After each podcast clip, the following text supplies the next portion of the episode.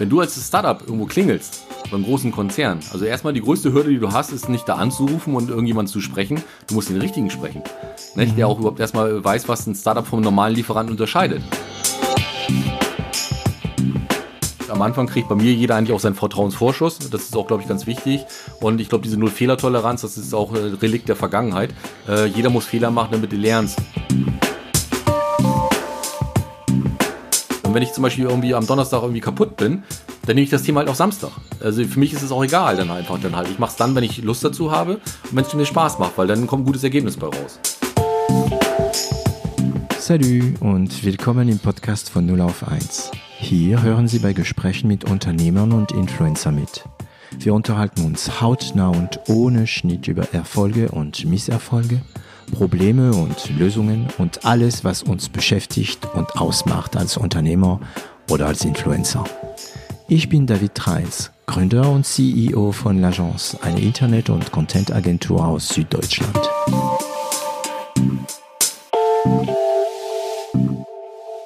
Und wieder geht es los. Und wieder nehmen wir in HQ Remote. Ich sitze schon wieder in Süddeutschland. Vor mir in Zoom sehe ich Boris Meyer-Dirks. Ist ein Name, auf dem ich nicht stolpern werde. Aber was die Firma von Boris macht, äh, ist wirklich ein Problem für mich. Ich habe das vorhin mit Boris äh, geübt.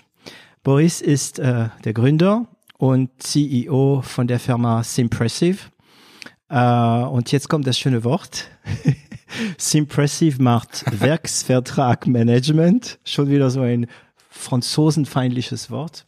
Ähm, du wirst uns ja gleich erklären, was, äh, was Werksvertragmanagement ist und was Simpressive so genau macht. Hallo Boris. Hallo David, ich grüße dich. Wie geht's? Ähm, du, eigentlich äh, ganz gut. Ähm, ich meine, das Wetter ist entsprechend bescheiden heute. Mhm. Die letzten Tage waren ja doch sehr warm. Aber ich sitze im Keller und äh, hier sind die Temperaturen immer gleich, das passt. Okay, wie viele hast du im Keller? So 18, 19 Grad oder ein bisschen mehr? Also, ja, also 19 Grad sind's dann. Und äh, die letzten Tage, wo es so heiß war, muss ich sagen, habe ich dann immer dann gelacht, weil Ja. meine Frau ihr Arbeitszimmer dann oben in der, äh, im Erdgeschoss hat mit der Sonne drauf. Ah, cool, cool. Und du sitzt da, ich sehe bei den ganzen Weinflaschen und was ist das da hinten? Eine Kerze und ein Totenkopf? Ah, nee, nee, nee. nein, nein, das war nur, ich habe deinen Blick, nee, das war nur ein Witz. Er sitzt in ein ganz normales Büro. Ähm, gut, ähm, Genau. Boris, kannst du dich mal kurz für unsere Zuhörer vorstellen? Ja, sehr gerne, David. Äh, mein Name ist äh, Boris Meyer-Dirks, äh, auch kurz Boris dann halt äh, zwischen uns. Ähm, ich bin 47 Jahre jung, verheiratet, äh, auch glücklich verheiratet, ist auch nicht selbstverständlich heutzutage und habe äh, zwei Kinder, zwei Jungs, die sehr turbulent sind mit vier und Oh. sieben Jahre und ja wohne dann im Gegensatz zu dir in Norddeutschland. Ne, was aber auch nicht schlimm ist. Das heißt, wir haben hier eher so das ganze mildere Klima im Vergleich im süddeutschen. Raum. Mildere bei euch, meinst du? Interessant. Auch ja schon, nicht? Also ich wohne ja im schönen Ottersberg, das ist so ein bisschen ländlich gelegen dann halt, sozusagen östlich von Bremen. Und äh, also ich bin hier ganz zufrieden, aber die Sonntage sind wahrscheinlich nicht so zahlreich wie bei euch im Süden. Ja, ja, genau. Für mich ist so ein ausgewogenes Wetter eher so in der Provence oder so, ne? Ja. Deswegen, wenn so, Das ist ja nochmal eine Stufe nochmal weiter tiefer im Süden. Okay, also Simpressive ist eine SaaS-Lösung, also Service as a Software-Lösung, Mhm. Online-Software ähm, für Werksvertragmanagement. Gut, wie immer, ich habe ein bisschen eine Ahnung, was das ist, weil ich mich da vorbereitet habe. Ich als als Agentur haben wir natürlich damit auch ab und zu zu tun, aber wir sind auf die andere Seite. Ja, ähm, kannst du uns erklären?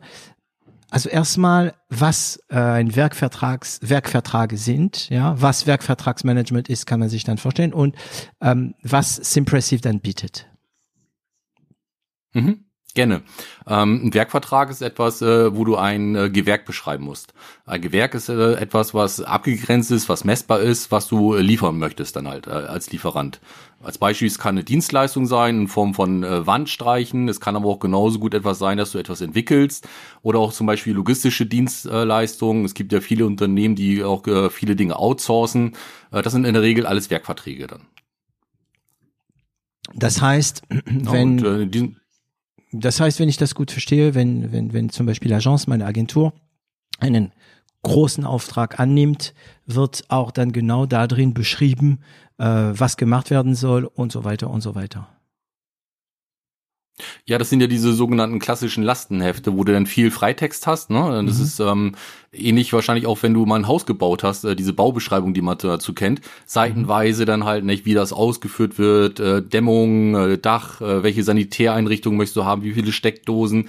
Das wird ja alles runtergeschrieben in Freitext. Und für den Lesenden äh, dann auch wieder sozusagen zu dechiffrieren, sich eine Vorstellung von dem, was da geschrieben ist, zu machen, ist ja beliebig schwierig. Das heißt, man kann sich vielleicht in den einzelnen Raum noch vorstellen, welche Steckdose man braucht. Das ganze Haus im Kopf zu haben, ist natürlich beliebig schwierig. Und dann das Ganze auch noch dann in Text zu schreiben, dann noch die verschiedenen Formen und Ausführungen dann noch zu kennen, äh, das macht das Ganze natürlich auch beliebig schwierig, so etwas. Mhm. Ob man nicht doch irgendwas vergisst, weil meistens, man kennt's ja, man hat eine Idee, man schreibt's runter und irgendwie zwei Halbsätze im Nachhinein doch ganz gut getan. Ja, aber diese Werksverträge behalten auch diese Lastenhefte, ne, wenn ich das gut verstehe.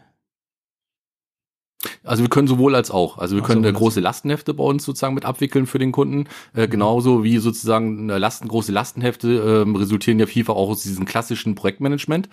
Ähm, wir können aber auch genauso gut agil arbeiten, dann mit kleinen Arbeitspaketen oder auch kleinen Lastenheften, kleinen Werkverträgen, ne, die man okay. einfach immer Schritt für Schritt sozusagen weiterentwickelt, damit man möglichst nah an dem eigentlich rankommt, was der Kunde vielleicht auch zum Schluss sich auch erwartet, wenn er vielleicht am Anfang noch nicht so die ganz konkrete Vorstellung hat von dem, was er haben möchte. Okay.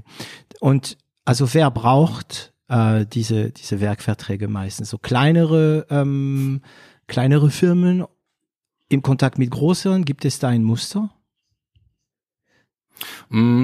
Also normalerweise es brauchen äh, die Firmen eigentlich äh, Werkverträge, die viel sozusagen auch auslagern, die einfach sagen, sie wollen sich auf ihre Kernkompetenzen konzentrieren.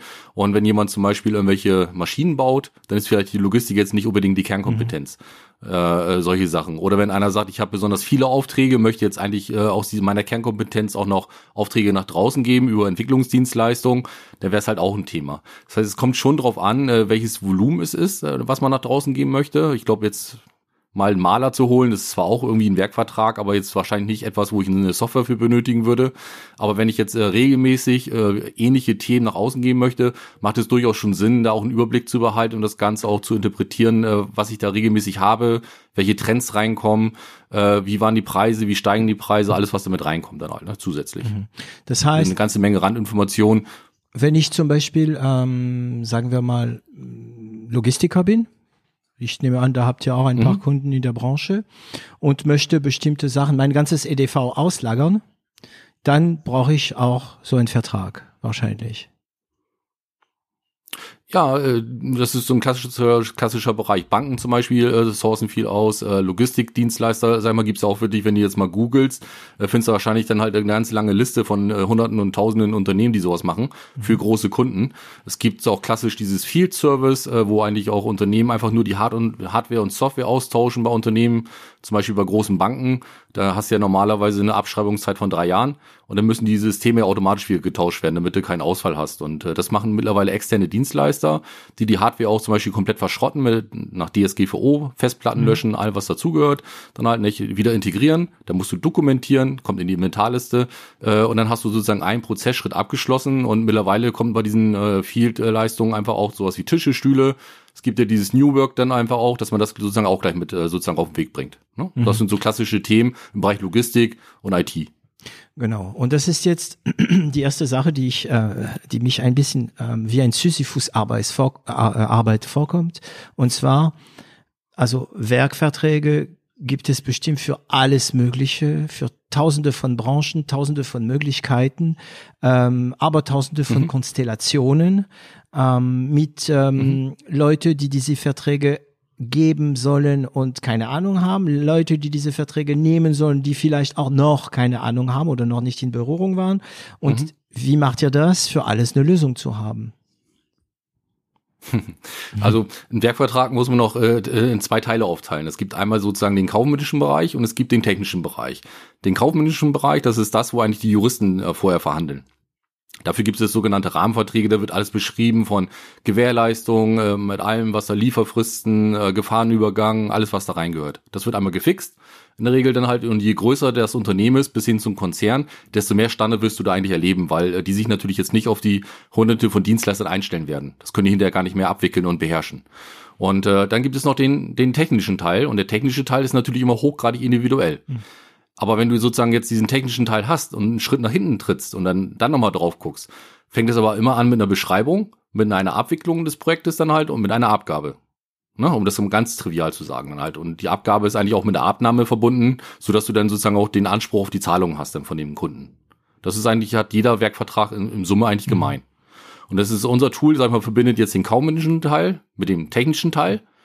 Den kaufmännischen Teil kriegen wir geliefert und den technischen Teil, den managen wir sozusagen einfach, dass er A, vernünftig beschrieben wird, was eigentlich der Kunde haben möchte, dann auch bepreist wird, alles was die Kalkulation natürlich bedingt, dass das ganze Projekt auch abgewickelt wird und dann hinterher auch natürlich auch die gesamte, was parallel dazu läuft, Kommunikation, äh, Daten, die ausgetauscht werden müssen, alles, was da im Rahmen dessen ist.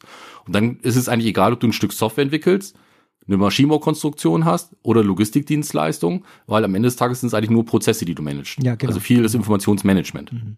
Genau. Und Projektmanagement nehme ich an auch. Irgendwie kommt da auch mit in Betracht, oder? Hm. Ja, genau. Nicht? Je größer äh, das Paket ist, desto aufwendiger ist natürlich das Projektmanagement, weil du jetzt natürlich den Freitext, den du früher immer hattest, dieses mhm. Lastenheft, versuchst in irgendwelche Meilensteine runterzubrechen. Also wenn du einen netten Kunden hast, dann gibt er dir noch Meilensteine vor, in der Hoffnung, das passt auch zu dem, was du eigentlich liefern musst. Äh, sonst musst du es ja vorher erkennen und nicht erst hinterher, wenn du unterschrieben hast. Aber wenn du bei agilen Verträgen arbeitest, dann wiederum, dann ist es dann eigentlich relativ gut beherrschbar. Da musst mhm. du natürlich einen Überblick haben über die vielen, vielen Arbeitspakete, die du draußen hast, wann welches äh, sozusagen drinne sein muss, damit der nächste auch wieder anfangen kann. Okay. Und ähm, ich nehme an, also ich, ich kenne das ja zum Beispiel, dass, äh, dass die Vorstellung vom Kunde äh, eine Vorstellung ist und die Vorstellung von äh, Dienstleister, ja, du lächelst jetzt, ich sehe, du siehst schon, wo ich hin will. Die Vorstellung von Dienstleister ist manchmal ein bisschen eine andere. Dann gibt's bei uns zum Beispiel als Agentur immer die, die Geschichte mit den Korrekturschleifen. Ne? Ähm, mhm. Das heißt, ähm, also diese, diese, diese Problematik äh, der Verträge wurde schon, sagen wir mal, längst äh, gelöst. Ne? Dafür gibt es wahrscheinlich Bausteine und so weiter und so weiter. Aber bis jetzt lief das alles mit Anwälte, äh, Juristen und Papier, Papier, Papier, Papier, oder? Ja, ohne Ende. Excel kommt auch noch dazu. Ja, äh, klar, Projektmanagement in Excel. Nicht? Das, das, ja, genau, nicht? Und man staunt eigentlich, also ich habe schon mal letztes Mal gesagt bei einem Kunden, wenn jetzt Microsoft tatsächlich Excel abmelden würde, würde die deutsche Wirtschaft stehen. Na, und das sind so Dinge, dann äh, man staunt eigentlich, was man alles mit Excel abbilden kann, aber es ist halt nicht so, ich sage jetzt mal ein bisschen salopp, äh, sonderlich sexy dann im Arbeiten dann halt, nicht? Das ist halt äh, eine Tabellenkalkulation, die ist für was anderes gemacht worden. Ja, ja, ja, ja. Und äh, die gut zu missbrauchen ist, ja. Mhm. Ja, aber, aber wenn wir jetzt mal auch da wieder ein paar Schritte zurückgehen, eigentlich möchte jetzt erstmal ja nur der Kunde mit den Lieferanten was bearbeiten. Mhm. Ne? Und das ist ja eigentlich, wenn wir keine Regularien und äh, alle hätten genug Geld, dann wäre es ja ganz einfach. Dann würde man sagen, Mensch, äh, äh, David, mach mal was für mich, ich habe hier eine Aufgabe. Dann sagst du, dann sprechen wir regelmäßig miteinander, dann sagst du zum Schluss, hier komm mal Boris, das sind 10.000 Euro. Sag ich, ja Mensch, hier bei 80 Euro, 90 Euro die Stunde, drei Wochen hast du dran gesessen, das klingt authentisch. Ne? Dann zahle ich mhm. dir das, dann ist es gut. Problem ist das, aber natürlich so, so auch, die Theorie, ja. guten, ja, so die Theorie. Ne? Das ist ja aber auch der fromme Wunsch der operativen Abteilung. Die wollen ja eigentlich nur arbeiten, die wollen ja eigentlich nur fertig werden mit ihren Aufgaben. Ja. Dann gibt's natürlich die Situation, wenn etwas nicht stimmt. Dann musst du ja dann auch äh, claimen, das heißt, du brauchst eine Papiergrundlage. Wann ist eigentlich was besprochen worden, damit du überhaupt einen Bezug hast? Dann geht's eigentlich los, dann auch die Kalkulation. Dann sprechen wir über Kalkulation über Mengengerüste. Was konkret sollst du denn liefern? Nur die als Beispiel eine Entwicklung oder eine Software? Oder sollst du auch die zugehörige Dokumentation liefern? Nicht? Sollst du das auch jedenfalls in das System des Kunden einspielen? Schulung kommen auch noch mit dazu, ne? Und das sind natürlich Sachen, oder hat der Kunde einen gewissen Standard, den er auch ganz gerne von dir haben möchte? Farben, Formen und sonstiges. Und da wird es natürlich auf einmal eine ganz triviale Sache, kann man relativ einfach auch schnell kompliziert machen. Und äh, ähm, das, das ist so ein bisschen typisch deutsch dann manchmal dann halt. Ne? Und äh, auf einer Seite hilft es, dich zu schützen, auf der anderen Seite sagen wir, schützen wir uns so viel, dass wir gar nicht mehr zum Arbeiten kommen. Ja. Ne? Und das ist so ein bisschen diese Problematik der ähm, äh, des Konkurrenzkampfes zwischen Hauptzeit. Ja, genau. Das ist der Kampf zwischen den Hauptzeiten und den Nebenzeiten. Du hast da teilweise äh, Ingenieure, Informatiker sitzen oder auch äh, entsprechend gewerbliche Mitarbeiter, die alle gut sind, die alle wollen. Und die machen eigentlich, was ich 50 Prozent arbeiten, ne, von dem, wofür die eingestellt worden sind. Und die anderen 50 Prozent machen sie Administration und Dokumentation. Mhm. Ne? Und das ist natürlich schon gewaltig, wenn man das jetzt nur gedanklich mal digital wegnehmen würde. Jetzt ja relativ schnell eingearbeitete Mitarbeiter, die arbeiten können sofort, die auch wahrscheinlich auch wollen. Und wenn du diesen ganzen Admin-Kram loswärst. Und das ist natürlich schon auf einmal ein Riesenhebel, der da entstehen könnte. Ne? Ja, ja, ja. Und interessanterweise hast du schon heute mehrmals das Wort agile im Mund genommen. Und sobald man von äh, Werkvertragsmanagement spricht, ähm, ist das Wort agil, Agilität irgendwie doch ein Fremdwort. Also nehme ich an, dass die Digitalisierung, die ihr ja anbietet, ne, ähm, hat mit dieser Agilität zu tun, oder?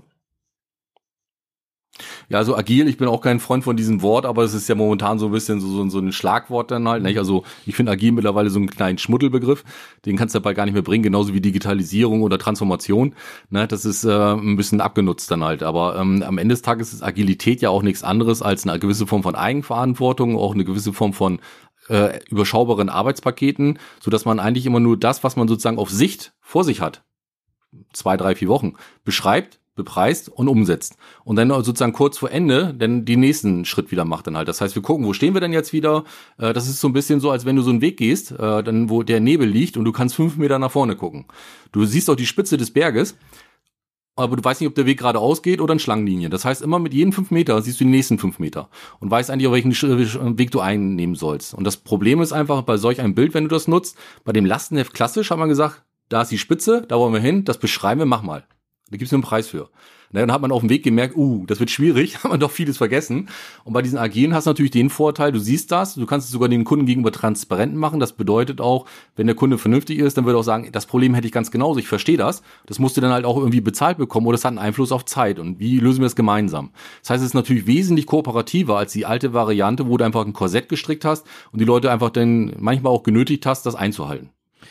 Bedeutet ja, es auch, das ist die Vorteil dieser kleineren Schrittfolgen.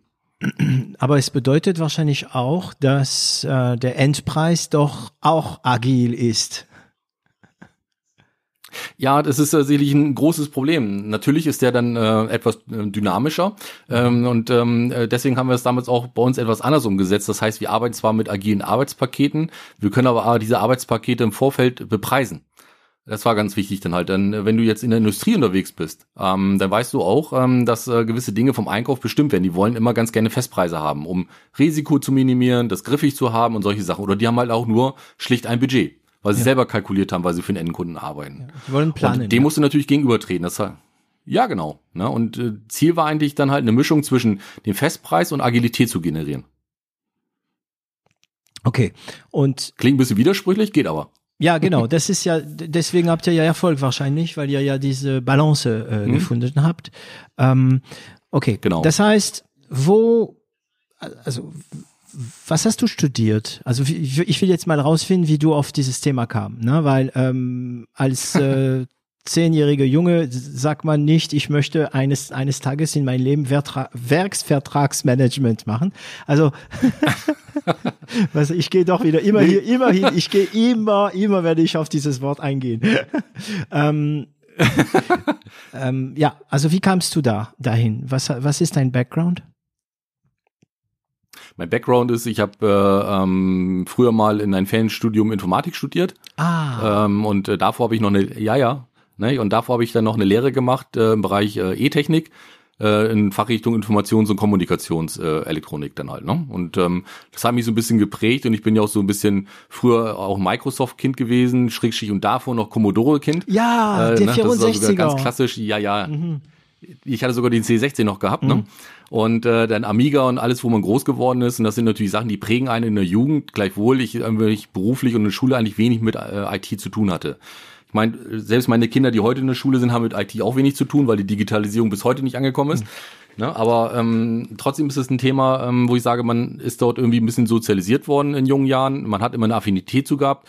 Und ich habe aber immer andere Dinge gemacht im Leben, in meinen Jobs dann halt. Ich war lange Jahre auch im Vertrieb tätig gewesen, dann halt auch. Und man sieht aber doch, äh, weil du diesen Background hast, immer sehr schön einfach dann diese Modelle, die in echt dann auch wirklich dann auch äh, umgesetzt werden und wie schwer sich diese ganze Verwaltung und äh, diese ganzen Themen sich einfach tun, die man mit dem Computer relativ charmant lösen könnte. Hm. Ähm, was war deine das ist erste, dann offensichtlich. Was war deine erste Sprache, hm. also Computersprache? Die erste, das erste Mal dein Leben, dass du programmiert hast. Sag jetzt. das war Basic, war das noch jawohl, gewesen. Jawohl. ja, ja, ne? Ich auch. Ah, ja. ja Hatte mal Basic eine Zahl zwischen, halt noch. Ja, ja, ja, Basic, genau. Es war auch meine erste Sprache. Das erste, was ich, glaube ich, programmiert habe, es war, war rate mal ein Spiel, ein, eine Zahl zwischen eins und zehn und das Ding hat dir gesagt, ob ja. du, ähm, aber ja, dann hast du das erste, das Wichtigste gelernt, ne? Was ist eine if, was ist eine Schleife und äh, diese ganzen äh, Basics. Okay. Okay. Genau. Und dann, ähm, aber da musst du ein bisschen mehr erzählen, weil was ich weiß ist, du hast in 2018 gegründet, mhm. verheiratet und mit zwei kleine Kinder. Äh, klingt schon nach ein Challenge. Ich meine, du hattest was, was, ja, äh, du hast, was hast du, was hast du für einen Job kurz davor gehabt, bevor du gegründet hast? Mhm. Also ich war lange Jahre war ich beim Engineering-Dienstleister gewesen, äh, angefangen mal äh, von Assistenten des Geschäftsbereichsleiters, dann über stellvertretenden Niederlassungsleiter, Niederlassungsleiter, Regionalleiter und Prokuristen für eine äh, Entität in Polen, die ich damals mit aufgebaut hatte und gegründet hatte. Und äh, ähm, das war eigentlich, muss ich sagen, schon sehr spannend gewesen dann halt. Man war doch eigentlich eher so Unternehmer im Unternehmen. Ne? Das heißt, diese Thematiken wie Liquidität und so, die Frage hat sich nie gestellt, Geld war da und du konntest halt doch sehr, sehr viel umsetzen dann einfach und dann auch deine Vorstellungen äh, umsetzen. Und das muss ich sagen, das hat schon Spaß gemacht. Zum Schluss hatte ich, glaube ich, ähm, 650 Mitarbeiter gehabt in Summe ja, und eine Vertriebsorganisation von äh, mit na, von null nicht, aber ich habe mal angefangen, glaube ich, mit, also Vertrieb war ich alleine gewesen, als ich Niederlassungsleiter in Bremen war. Dann mhm. halt nicht mit, ich glaube, irgendwie um die 50 Mitarbeiter und äh, habe das Ganze dann äh, in Bremen damals mit hochentwickelt. Ich glaube auch in Summe 450 Mitarbeiter in zehn Jahren. Ne? Und äh, das hat schon Spaß und entsprechend gemacht. Halt Kunden. Kunden ja, also wirklich ein gutes Netzwerk eigentlich auch in der Region, eigentlich auch zu großen Konzernen. Ähm, das hatte schon wirklich gut funktioniert. Und irgendwann bin ich halt in die Funktion gekommen eines Regionalleiters. Und das war halt ganz anders als das, was du operativ gemacht hast. Das war eigentlich eher so Zettel befüllen, Excel-Listen ausfüllen, eigentlich nur äh, Reports erstellen für Leute, sag ich mal, die es lesen wollten, aber du hast halt nicht keinen sinnstiftenden Dienst mehr am Kunden erledigt dann halt, ne? Und das äh, hat mich doch sehr ernüchtert, das ganze Thema. Und das war eigentlich auch so ein bisschen der Punkt, wo ich überlegt hatte, eine Alternativen. Und äh, wir hatten ja damals zu diesem Zeitpunkt dann dank der Frau Nahles ja auch die Situation, die Frau Nahles ist hier noch bekannt, denke mhm. ich mal, Angela Nahles und die hat ja dann sozusagen die AEG-Novelle dann gebracht, die Arbeitnehmerlassungsnovelle und im Rahmen dessen kam der Werkvertrag natürlich wesentlich mehr in den Fokus und äh, steigt eigentlich immer mehr von der Präsenz eigentlich bis heute eigentlich an und das war damals der Punkt, wo ich gesagt habe, Mensch, ähm, eigentlich müsste man mit diesem Thema doch eigentlich gründen. Du hast eine Gesetzesänderung letztendlich, du bist tief in diesem Thema drinne, du kennst die Branche, du hast ein gutes Netzwerk und fehlt eigentlich nur Geld. Ne? Und äh, dann, Nur. Äh, aber ich aber auch diese äh, Komponente schließen können. Äh, das kann ich hier gerne hinterher nochmal ausführen. Und das war eigentlich der Punkt, dann zu sagen, okay, ich mache den Sprung ins kalte Wasser dann halt. Aber ja, äh, es war damals natürlich auch schon ein gewisser Ritt gewesen, was du schon sagtest. Dann ich hatte zwei kleine Kinder. Meine Jungs sind ja heute vier und sieben Jahre alt. Nicht? Der eine, dann äh, der Jüngste, als ich gegründet hatte, war knapp ein Jahr mhm. alt. Und das ist natürlich schon eine schwierige Zeit gewesen. Das ist definitiv so, ja.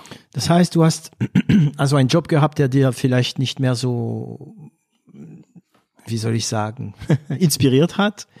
Ähm, aber ja.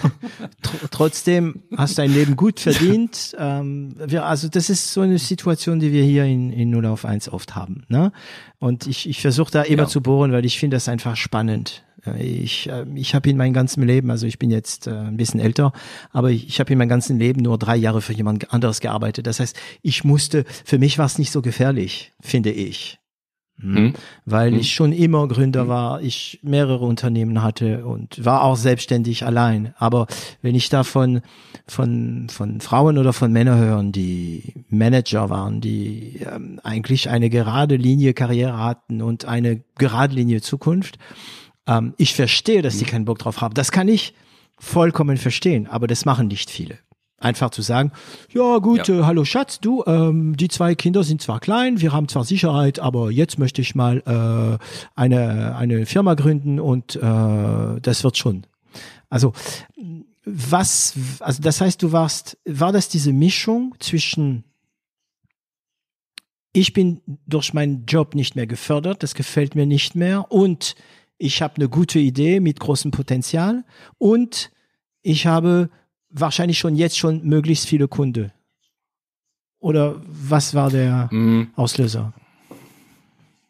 Nein, ich, ich würde sagen, der Job hat ich, mich nicht gefördert, sondern ich würde sagen, der Job hat mich nicht mehr gefordert. Mhm. Und ich habe mich immer gefragt, mit dem, was ich tue, ähm, äh, das, ich fand es immer komisch, man hat relativ viel Geld verdient dann halt in diesem Job dann einfach, nicht? weil du auch eine Tantieme hattest. Ach. Und du, das ist natürlich, eine Tantieme funktioniert dann gut, wenn du einen gewissen großen Unterbau hast. Ja. ja. weil dann kommt ja mehr rein. Und das sind natürlich so Dinge, wo du manchmal schon gefragt hast dann halt und komisch vorkamst, ob man so viel Geld für so eine einfache Arbeit bekommen könnte. Jetzt würde man sagen, naja, wenn man es gut kann, dann ist es halt einfach. Ähm, aber es ist, war schon komisch, wo ich gesagt habe, mit dieser Art von, das war sehr, sehr aufs Unternehmen abgestimmt, ähm, ob ich damit woanders tatsächlich nochmal punkten könnte. Äh, das fand ich, muss ich sagen, aufgrund dieser ganzen Reporting-Strukturen und dieser sehr starken, das war ein Familienunternehmen, äh, sehr starken, ich sag mal, Individualität, die da zutage gelegt worden ist dann halt. Ne? Also ich das fand heißt, du warst sehr ein, gewöhnungsbedürftig. Du warst so ein Polarbär. So, der kann super gut äh, am Nordpol. Äh, sind Sie am Nordpol? Oh, ich weiß nicht, ob ich da nicht, äh, ob die am Südpol sind. Weiß, weiß. naja, also du warst also in Norddeutschland schon mal nicht. ähm, du warst ein Polarbär. Das heißt, du hast super spezialisiert, wenn ich gut verstehe, aber du wusstest nicht, ob du für eine andere Firma den gleichen Wert gehabt hättest. Ja, genau. Also ich muss ja mal gucken, ich war ja damals zu dem Zeitpunkt, war ich ja 43 Jahre jung gewesen, äh, 42, 43 so um den Dreh. Und äh, ähm, du musst ja natürlich schon schauen, äh, da habe ich noch 25 Jahre, wenn ich jetzt als Angestellter denke, noch vor mir. Ne? Und dann musst du dir schon immer die Frage stellen, ob der einzige, ob der Arbeitgeber, bei dem du bist, auch derjenige ist, der dich noch 25 Jahre trägt oder ob du nicht doch nochmal einen Wechsel machst aufgrund von regionale Veränderungen und was sich so alles im Leben passiert. Und da musst du dir schon fragen, was bringst du eigentlich an Qualifikation mit dann einfach auch, um für jemand anders noch attraktiv zu sein äh, oder ob du dich für solche Sachen auch noch irgendwie äh, einbringen kannst, äh, weil du durch diese Form, wie dann da gearbeitet worden ist, schon sehr stark gewisse ähm, Grundzüge bekommen hast, wo du das eigentliche operative Geschäft verlernst. Mhm. Ne? Und das ist einfach ein bisschen schwierig, muss ich sagen. Und wenn du 15 Jahre Vertrieb gemacht hast dann halt und auf einmal dann Reporting-Tiger wirst, äh, dann ist das natürlich so ein, so ein Thema, wo ich sage, da musst du eigentlich auch äh, ähm, diese Rolle mögen. Ne? Mhm. Und das war sicherlich einer der Punkte gewesen, wo ich gesagt habe, naja, mir fehlt dir die Perspektive ganz klar in dieser Company. Ich hatte zwar damals nochmal das Angebot gehabt, dann halt auch nochmal äh, in das Headquarter zu gehen, äh, in Form eines Geschäftsführers, äh, dann halt auch, aber das Headquarter, das war so äh, ländlich geprägt. Äh, ich sagte immer dann zu, ich will jetzt nicht irgendwie die, äh, welche Leute irgendwie komisch äh, vorkommen, aber das war so ein bisschen, das war wirklich so ländlich geprägt, da musstest du entweder Ornithologe sein oder Langstreckenläufer dann halt, ne? Und äh, wo du sagst, als äh, junger Mensch machst du das A nicht und zweitens äh, hatte ich junge Kinder, also kleine Kinder gehabt dann halt. Ich hatte gerade frisch in Ottersberg gebaut und das wäre ja in meinen Augen so ein bisschen der soziale Bankrott gewesen, denn wenn ich jetzt irgendwie 350 Kilometer oder 300 Kilometer von zu Hause arbeite, vom Montag bis Freitag und so eine Rolle sicherlich auch dann bis spät abends und meine Kinder so gut wie gar nicht sehe, dann brauche ich auch keine Kinder. Und das war sicherlich auch so ein Punkt, wo du gesagt hast, du läufst halt in so, so eine Art Trichter rein, wo du sagst, jetzt muss ich irgendwie entscheiden dann halt, ne? Irgendwie, irgendwas muss jetzt ja passieren. Und das war dann einfach mit auch so die hauptausschlaggebenden Punkte dann einfach, ne? Mhm. Also ich, ich finde das spannend, weil ich weiß, dass einige hier mithören, ähm, die an diesem Punkt sind, ne? dass die eigentlich guten Job haben, aber das ist eigentlich kein guten Job für ein, für ein, für diese, für die Person selbst und die sich fragen, soll ich wechseln, soll ich selbstständig werden? Ich kenne auch Leute, die wahrscheinlich als Unternehmer der Hammer wären, aber die werden nie den Schritt machen. Ne? Ähm, das heißt, mhm. du hattest diese Situation und ich meine auch 43 hast du gesagt, ne, als du ähm, ausgestiegen bist. Ähm, das ist auch nicht ein Alter, wo man meistens gründet. Meistens gründet man ja vor 30 oder nach 50. Das ist interessant auch. Also ja. es gibt natürlich auch Gründer mit 40. Ne? Ähm, und wie lange hast du denn alles überlegt? Also hat, wie lange hat das diese ähm, diese Zeit des der Metamorphose, sagen wir mal, wie lange hat deine Metamorphose gedauert? Oh, das war nicht lange, du. Das das äh, Praktische an der ganzen Geschichte für diese Entscheidung, also jetzt nur Blick auf die Entscheidung, war, dass ich ja schon diese Zeit vorher hatte, dann halt, wo ich gesagt habe, naja, das ist ja nichts für mich, diese mhm. Rolle dann. Ne? Und äh, ähm, dann kam irgendwann, hatte ich äh, einen Marktbegleiter noch kennengelernt, äh, von früher, wo ich dann auch bei dem Dienstleister gearbeitet hatte. Und der fand meine Idee dann, die ich hatte, so toll. Äh, dann halt und äh, der hatte gesagt, weißt du was, ich bin so eine Art Business Angel, äh, äh, stell dir vor, ich gebe dir das Geld und würdest dich dann selbstständig machen. Moment, Stell dich vor, ich gebe dir, wie viel Geld hast du gesagt? Na, auf alle Fälle erstmal am Anfang ein guter auskömmlicher sechsstelliger Betrag. Mhm und äh, die Bereitstellung der Organisation äh, im Sinne von Marketing, äh, Legal und alles, was ich nutzen konnte, um jetzt auch natürlich dann diesen großen Sprung zu machen. Du musst dich ja sonst um alles kümmern. Arbeitsverträge, äh, welche ähm, Autos, erstmal, wo, wie kaufst du die ein, äh, was sind äh, allgemeine Kosten und solche Sachen. Das konnte ich dann Gott sei Dank alles auslagern dann halt. Nicht? Mhm. Das war ein relativ großes Thema. Äh, und das, das konnte ich einfach als Arbeitspaket sozusagen vergeben und habe auch hinterher dafür auch Geld bezahlt von diesem Geld, was ich bekommen habe, dann halt nicht. Aber es war dann sozusagen äh, relativ kurze Zeit äh, qualitativ gut fertig. Aha, das heißt, als du gegründet hast, hast du von der Struktur dieses Business Angel äh, profitiert. Okay. Ähm, dürfen wir ihn Ja, nennen oder genau. Sie nennen? Ja, das ist die Firma Salt and Pepper, ist das dann halt nicht. Und äh, da gibt's den äh, Vorstand, den Sven Scholz, ähm, der hat das dann gemacht und äh, der ist eigentlich, muss ich sagen, sehr reger am Markt unterwegs. Okay, das heißt, er hat, du hast mit ihm gesprochen über deine Idee, Ja. über deine Gedankenwelt. Er fand's gut und im Grunde genommen hat er dir, ähm, war, der, der, war, er dein erster Investor. Ja, man muss sogar noch sagen, also ich bin ja nicht mal mit der Idee auf ihn direkt zugekommen, sondern wir haben uns mal zum Essen getroffen. Und äh, er, dadurch, dass wir auch beim großen OEM in Bremen dann auch äh, Mitbewerber waren, äh, ist eigentlich auch dann äh, sozusagen die Arbeitsweise dann, die ich dann beim Kunden schon etabliert hatte, dann einfach auch mit gestoßen.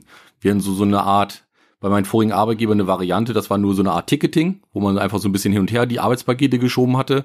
Und das hat er halt kennengelernt und sollte sich dieser Thematik auch unterordnen. Und dann hat er sich dafür mal interessiert, dann haben wir mal ein bisschen gequatscht. Und, äh, und dann äh, hat sich das dann einfach aus diesem Gespräch so ergeben. Mhm, mhm. Und Ja. okay, und er hat ja da schon einen Preis genannt. Oder das, das kam wahrscheinlich später. Er hat gesagt, ja, so und so viel können wir investieren, du könntest unsere Struktur verwenden. Ähm, das hat wahrscheinlich bei dir auch das Risiko reduziert. Ähm, und das wollen ja gute Unternehmer, ne? das Risiko reduziert. Also man geht ein Risiko ein, aber man reduziert ihn. Ähm, was hat er davon gehabt? Was hat er dafür genommen?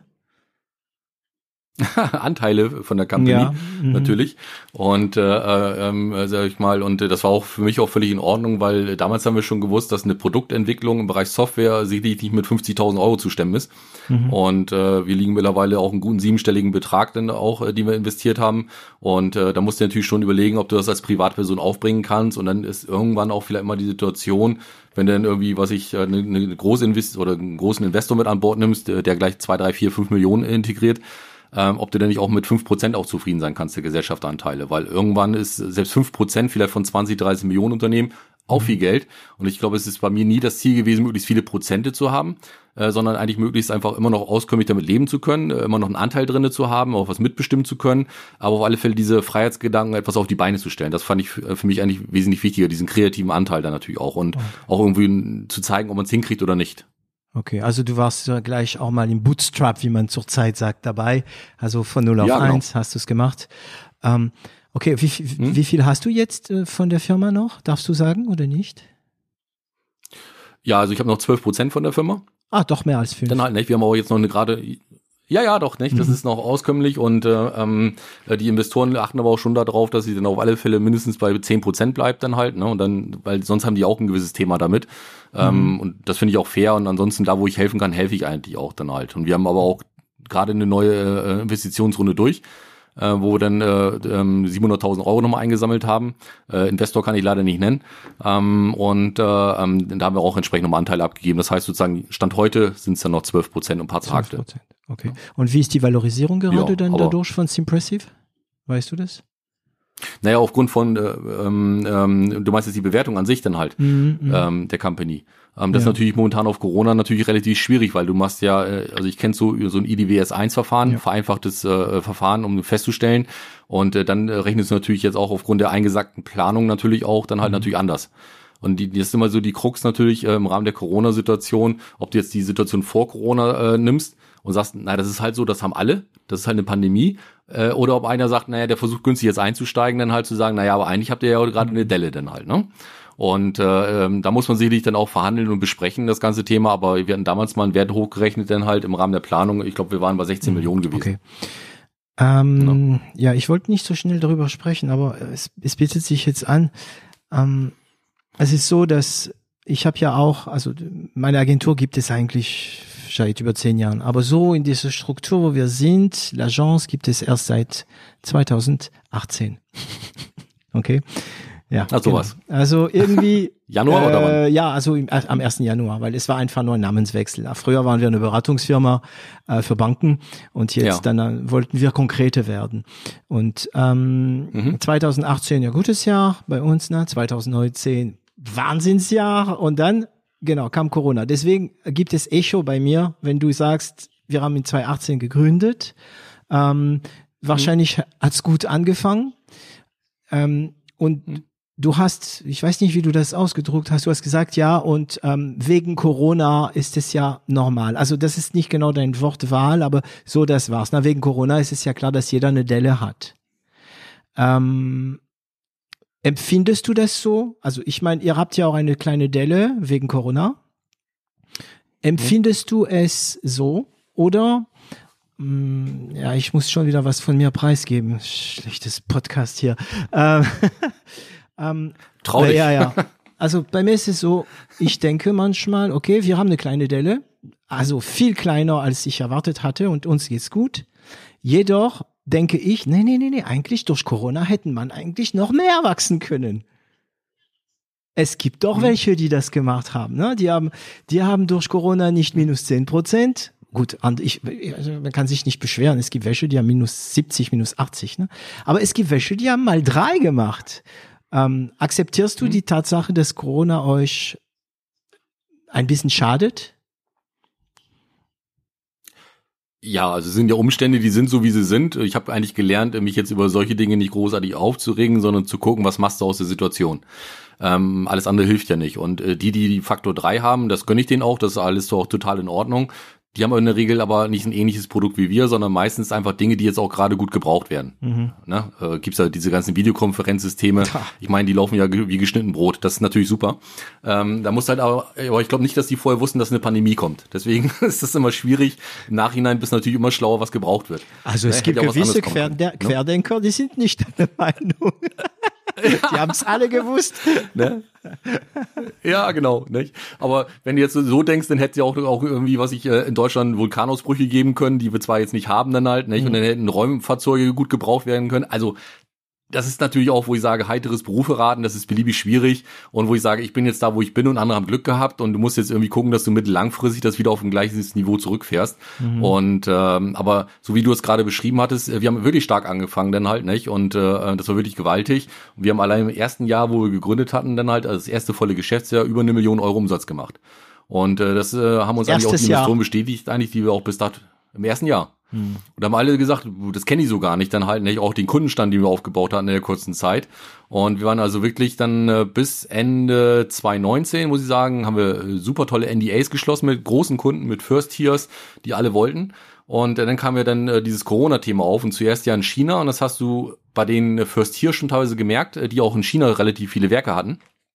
Die haben das dann relativ stark dann halt äh, zu spüren bekommen. Die waren auf einmal verhaltener. Äh, dann im äh, Januar hat unser größten Kunde dann eigentlich auch, der 50 Prozent seines Umsatzes in China macht, das auch, äh, muss ich sagen, dann die Hand gehoben. Und im Februar kam es dann ja so langsam in Deutschland an.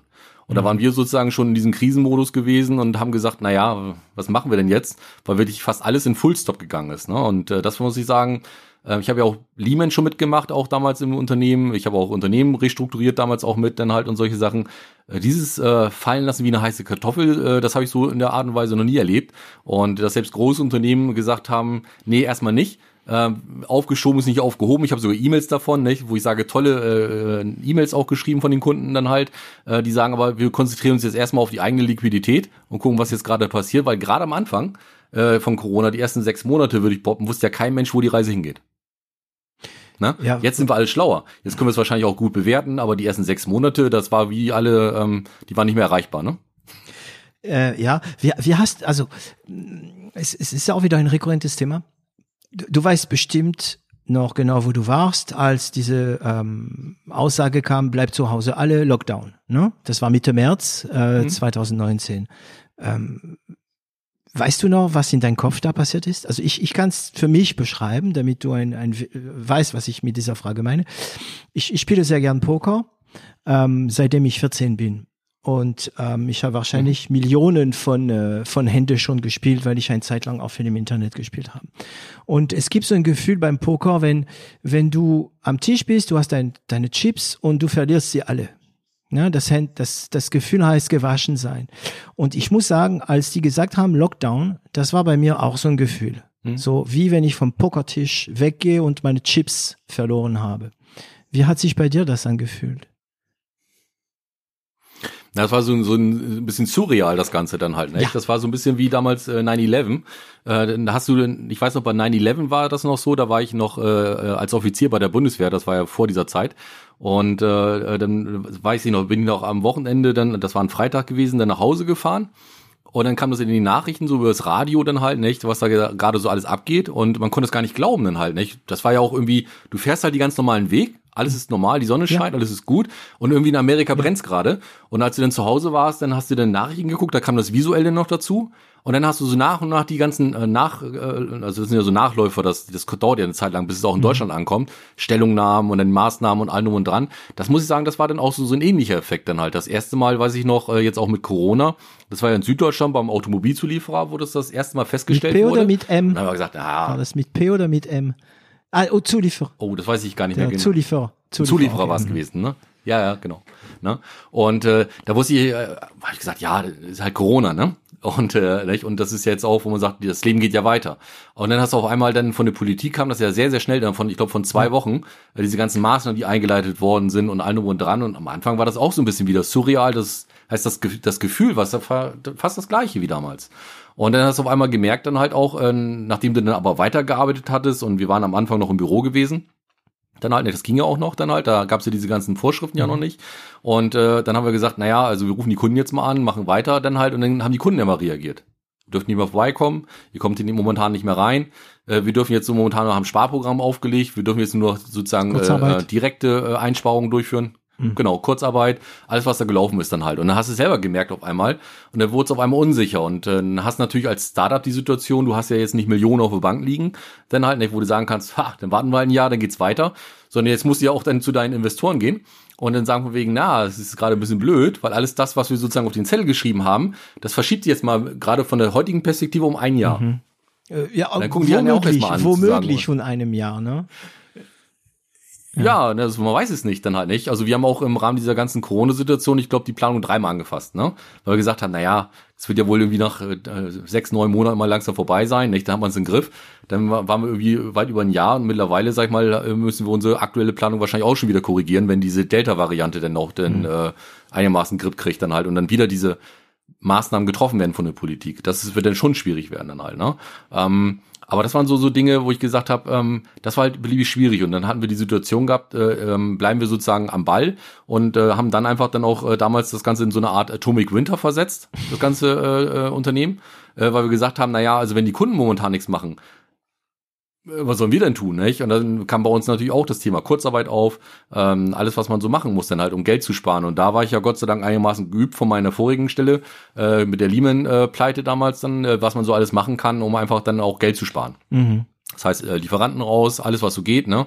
Immobilie habe ich damals äh, äh, tatsächlich auch, wo ich eine lange Laufzeit hatte, noch abgekündigt bekommen. Ich hatte mir ja damals mal einen Berater geholt für äh, Insolvenzen. Äh, nicht? Das habe ich aber bewusst damals gemacht, im Sinne von nicht, dass wir äh, vor der Kante standen zur Insolvenz. Aber die haben halt den richtigen Sprachgebrauch, um mit äh, Vermietern zu sprechen. Mhm. Ne? was denn passiert, wenn man denn doch, äh, ne? Und dann äh, haben die dann doch ein bisschen so, so ein bisschen gesagt, na ja, so optimal ist es halt auch nicht, weil wenn denn etwas wäre, dann werden wir die Mayadex ja gar nicht mehr los, erstmal dann halt, nicht? Weil dann sind sie erstmal drinne. Dann können ja. die den Vertrag ja nicht einseitig kündigen. Und haben sich dazu entschlossen, dann tatsächlich den Vertrag mit uns aufzulösen, was gut war. Dann haben wir eine Menge Geld mitgespart natürlich auch. Das heißt ja, und äh, das heißt, wir haben wirklich auch alle. Also eure Büros habt ihr gekündigt. Okay. Ja, genau. Äh, wir haben fast sechs Monate leer gestanden und haben Stopp gefangen. Ne? Okay. Und und das ist wirklich okay, so das, das ist sehr interessant. Ich, ich möchte kurz, also hm. ich, ich habe das Glück, äh, dass wir, ja. ähm, also ich, ich weigere mich, meine Büros wegzunehmen. Wobei wir sind bei der Agence auch in, in Remote. Also seit dieser Woche sind wir wieder im Büro. Das war total hm. cool, heute in der Agentur zu gehen und alle waren da. Ähm, aber ich war bei Piabo auch äh, damals äh, am Anfang und bei Piabo, die haben, also Piabo, also das ist eine PR-Agentur aus Berlin, äh, die, die haben, die haben so wahnsinns geile Büros da mit super Blick in Berlin genau alles leer, also so nur ein ja, paar ja, genau. Mitarbeiter, genau. alle alle zu Hause. Ähm, aber du hast, also das, ich meine, du du du wirfst das da im Raum, als ob das völlig normal und einfach wäre, aber du hast es geschafft, wenn ich gut verstehe, deine ganze Büros. Für wie viele Leute waren die Büros? Ja, wir hatten ja damals dann halt, äh, die waren äh, ausgelegt dann für 20 Mann. Okay, also ein Büro für 20 Nicht Personen. ganzen Räumlichkeiten. Ja. Ähm, ja, genau. Einfach Mit, äh, so allem, was da drin war, Tische, Stühle, alles. Zu kündigen. Ja. Klar. Okay, weil normalerweise ist bei Gewerbe naja, das war ja so, Ja, das ist, also du, wir hatten ja auch einen Fünfjahres-Mietvertrag dann halt, ne? Und mit Ja. Bürgschaften, was man da halt alles so hat in dieser Welt. Und äh, naja, am Anfang waren die halt nicht so begeistert davon, aber wenn du dann so einen richtigen, äh, ähm, ich sag mal jetzt so, so einen Berater hast, der auch das Vokabular beherrscht dann und den Leuten das dann mal nahelegt dann und äh, was dann so alles passieren könnte und dass sie dann wahrscheinlich eher mittelfristig verlieren würden. Aha. Ähm, Und wir äh, auch die Gesellschaft, ja, ja. Ne? Und äh, ähm, dann haben auch die Gesellschafter das Commitment so nach dem Motto, um Druck aufzubauen, natürlich auch gesagt, naja, wir investieren nur weiter, wenn wir die Immobilie loswerden. So, und dann äh, ko- kommt eins zum anderen dann halt, nicht? Und äh, dann, äh, äh, ja, dann geht auf einmal ein, da hast du eine kleine Abstandssumme genommen, die dann noch bezahlt worden ist dann halt. Dann war der Vermieter äh, glücklich, äh, hat auch dann tatsächlich sofort einen Anschlussmieter gefunden. Ne? Und äh, das ist jetzt äh, die Firma Siemens, die da drinne sitzt. Und äh, wir konnten dann auch relativ zügig unsere Bürgschaft wiederbekommen, was für uns Liquidität bedeutet hat natürlich auch, ne? Weil Ja. die wird ja geblockt sonst von der Bank. Na klar. Und die Investoren äh, haben dann sozusagen dann weiter investiert. Damit waren wir über den Berg. Das heißt, wir haben eigentlich alles abgestoßen, was irgendwie auch nur ansatzweise abstoßbar war. Außer die Mitarbeiter wahrscheinlich, die dann in, nur in der Kurzarbeit waren. Okay, und wie lange Ja, wobei hat, da haben wir auch nur äh, 20 Prozent, hatten wir auch nur äh, wirklich nur 20 Prozent Kurzarbeit gemacht, weil die Entwicklung konnten wir ja trotzdem noch weitermachen und das war so ein bisschen dann einfach auch zu sagen, naja, wir haben jetzt aber keine, äh, brauchen jetzt keine Lichtgeschwindigkeit bei der Entwicklung, äh, weil wir gerade jetzt aktuell nicht wissen wie, aber die 20 Prozent haben wir noch äh, sozusagen dann nochmal reduziert. und äh, wie lange dauerte dieses äh, Atomic Winter? Das war roundabout, äh, äh, ja, ein halbes Jahr war es gewesen, ein gutes halbes Jahr, wo wir das dann durchgezogen haben. Und dann äh, kam so ein bisschen einigermaßen wieder so Planbarkeit rein. Äh, gleichwohl unsere größten Kunden waren in der Automobilindustrie. Äh, die hat bis heute ja noch nicht wieder richtig Fuß gefasst, wenn man das so möchte. Und äh, äh, am Anfang war ja die Elektromobilitätskrise, dann kam Corona und mittlerweile haben wir jetzt, sagen wir jetzt die Chipkrise bei denen.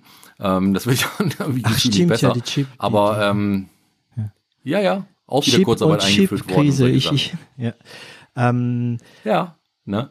und jetzt plant ihr wieder, aber Delta ist jetzt da. Ähm, also ich, ich bin, ich bin, also man, man macht sich manchmal über mich lustig, weil ich äh, äh, immer so, so positiv versuche zu sein, aber ich glaube, ich habe da ähm, mehr Gewinn dran. Ich glaube, ähm, wir werden sehen, was die Zukunft äh, machen wird. Ähm, ich glaube, die Delta-Variante wird richtig, wird richtig zuschlagen. Ähm, es werden viele Leute infiziert, aber ich glaube, ganz, ganz wenige werden sterben. Ähm, es könnte, also ich habe die Hoffnung durch die durch die Impfung halt, ne? Und ähm, also ich plane zumindest damit, dass es jetzt wieder aufgeht. Wir sehen es ja uns, also ich weiß nicht, wie es bei dir ist. Ne? Bei uns sehen wir, dass jetzt wieder so große Aufträge kommen auf einmal. Also so Aufträge für Webs, die wir entwickeln müssen, ähm, bei dem man weiß, das sind Aufträge, die über ein oder zwei Jahre uns begleiten, äh, mit, mit großen Zahlen, also sechsstellig. Ähm, es fängt an, wieder anzukommen. Ne? Ist es bei euch auch so jetzt, dass es wieder anzieht? Ne? Ja, definitiv nicht. Also wir haben jetzt mehrere NDAs gezeichnet, dann halt auch wirklich von großen Konzernen, äh, auch von wirklich äh, innovativen Startups, die uns wiederum ganz gerne beauftragen wollen. Ähm, auch, äh, also da muss ich sagen, man merkt schon, es geht jetzt aufwärts. Ne? Aber gleichwohl, du kennst es ja, Vertrieb im B2B, erklärungsbedürftige Produkte, das machst du Ja. nicht innerhalb von einer Woche so einen Abschluss. Das dauert eben drei Tage. Ne? Und äh, das müssen wir zwangsweise mischen berücksichtigen. Und wie Aber kommen, ansonsten sind wir guten Mutes. wie, also ist es so, ich kann mir vorstellen, dass Automobilzulieferer, äh, ähm, die Automobilindustrie allgemein, die Logistikindustrie, also Industrie, die Logistik allgemein. Also es gibt Bereiche, die wissen genau, was du machst. Ne? Werksvertrag, Management. ähm, aber du hast das Wort Startup gesagt. Ich, also ich, ich kannte vor drei Tagen das Thema gar nicht. Also ich, ich kannte es, ohne es zu wissen, ne? weil ich manchmal solche Dinge unterschreiben muss für meine Kunden und wir schreiben das zusammen. Ähm, das heißt, die großen Firmen, die es gewohnt sind, die wissen, was sie brauchen. Das heißt, die musst du nicht, also musst du weniger dein Produkt erklären. Weil die machen das, Vertragsmanagement. Ähm, dann, wenn ich gut verstehe, du kommst und sagst, hey, schaut mal, wie wir Vertragsmanagement machen und dann merken sie, dass sie Zeit und Geld sparen können. Und wahrscheinlich auch Aufwand. ähm, aber wie gehst du dann an Startups? Die gewissermaßen, ich weiß, du Ähm. magst das Wort nicht, nicht, aber agil sind. Wie machst du das? nee, die sind nicht so ganz agil. nicht? Aber äh, die haben ein relativ interessantes Produkt, haben die und die sind damit sehr erfolgreich und äh, die haben äh, wirklich große Investorenrunden äh, äh, denn jetzt auch durchgeführt. Äh, und äh, ähm, die brauchen einfach zwangsweise eine Lösung, um einfach genau dieses externe Sourcing einfach auch vernünftig und dann auch agil zu betreiben. Und äh, da brauchen die einfach jetzt nicht diese angestaubten Dinge dann halt, die es eigentlich schon gibt, diese sogenannten Procurement Tools, äh, sondern die brauchen wirklich was, äh, für dich, äh, was auch wirklich ganzheitlich funktioniert. Mhm. Und da, da gibt's halt äh, nichts am Markt in der Form. Okay. Ja, und da haben wir eigentlich gepitcht und das fand ich sehr gut und hat uns der Ansprechpartner gleich gesagt, genau sowas hat er gesucht. Und das war natürlich ein schöner Moment. Und dann haben wir, ich glaube, vier, fünf Wochen später das NDA gezeichnet oder geschickt bekommen. Und jetzt warten wir darauf, sag ich mal, auf die formellen Sachen, die wir noch eben austauschen, damit das dann auch zügig losgehen kann. Und das ist jetzt, wenn ich überlege, das letzte Jahr 2020, das äh, war da, muss ich sagen, eigentlich eher so, so davon nicht geprägt von solchen Themen. Nee, von so Neukunden und so weiter. Das heißt, ihr habt gepitcht, das heißt, ihr haben irgendwo ausgeschrieben oder wie war das? Nee, wir sind über äh, Netzwerk sind wir da rangekommen tatsächlich.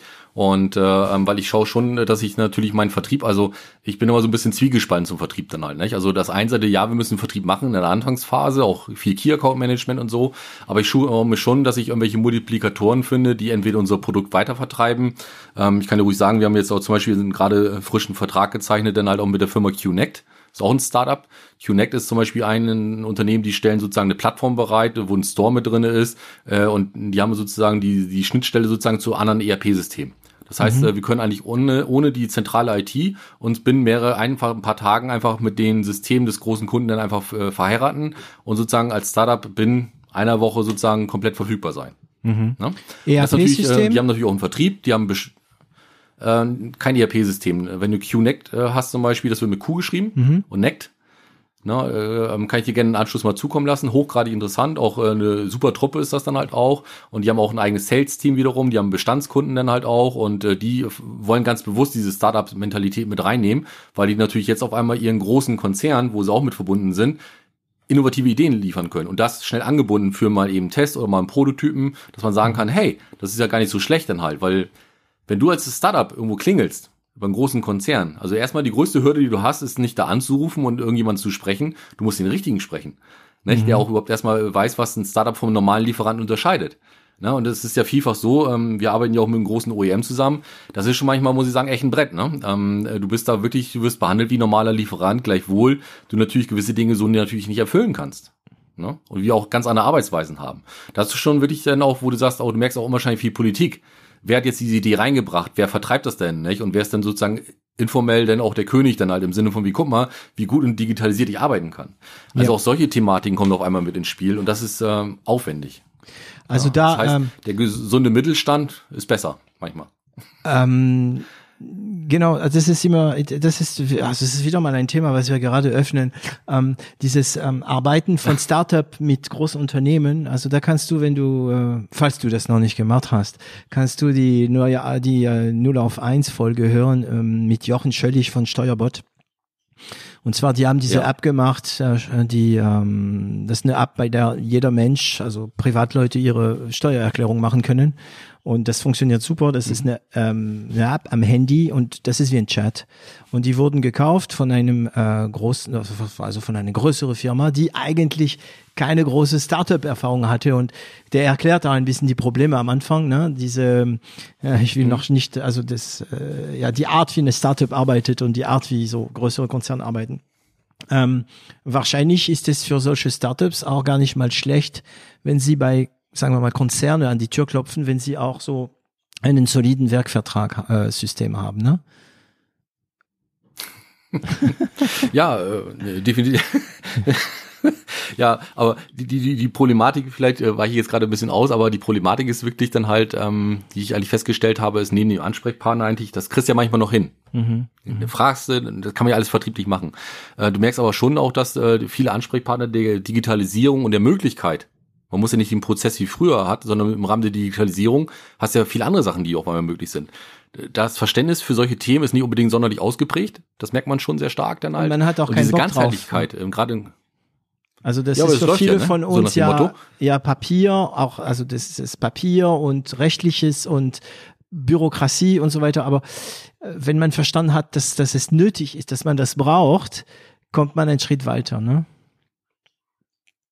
Ja, das ist so manchmal so ein bisschen, wenn du Gespräche führst, so ein bisschen, äh, ähm, vielleicht hast du das schon mal irgendwo gehört, das ist ja nicht meine Kostenstelle. Ne? Das heißt, mhm. äh, läuft ja, wie es läuft. Und wenn was Innovatives ist, dann soll es doch bitte von oben kommen, äh, wo auch immer oben ist. Na, und äh, wo man sagt, na, ansonsten geht doch. Und warum soll ich das ändern? Ich bin doch jetzt zwei, drei Jahre auf der Stelle und dann geht's doch weiter. Ne? Bis jetzt und das merkt man schon sehr stark. So dann merkst, genau. Also, oder wie sagt, wie der Spruch ist immer, einen alten Hund kannst du keine neuen Tricks beibringen. Ne? Ja, ja. Und äh, diese Dinge, und dann staunt man manchmal wirklich eigentlich, wie behäbig solche äh, Organisationen sind. Also jetzt auch nicht despektierlich gemeint, aber auch welche Art von Zähigkeit da drin steckt. Und spätestens, wenn du dann mal einen hast, dann musst du den Einkauf ranholen, dann musst du die zentrale IT ranholen. Da gibt's noch irgendwo einen, den man noch gar nicht kannte, der auch was dazu sagen wollte. Mhm. Und dann bist du in großen Runden drin, bis du die alle wieder zusammenbekommst, bist du wieder beim nächsten Meeting drei Monate nee, nee, dann kommt erst der und das Anwalt. macht diese Sales-Zyklen. Ja, genau, der kommt dann auch nochmal. Ja, ja, der ich also. dir komplett nochmal alles. Ja, ja. Dann fängst du wieder von vorne an. Ja, ja. Nicht? Und äh, dann hinterher so zum Schluss, wenn du sagst, alles ist super und du bist alles durchlaufen, dann sagt dann der Einkäufer, das ist ja frech ihr Preis. Ne? Und wo ich sage, na ja, ich habe jetzt irgendwie hier schon zwölf Monate rein investiert, äh, wo ich sage, das ist schon Wahnsinn. Ne? Mhm. Also das ist wirklich erstaunlich. Und bei vernünftigen Mittelständlern wiederum, da äh, hat man das teilweise in drei, sechs Monaten hinbekommen.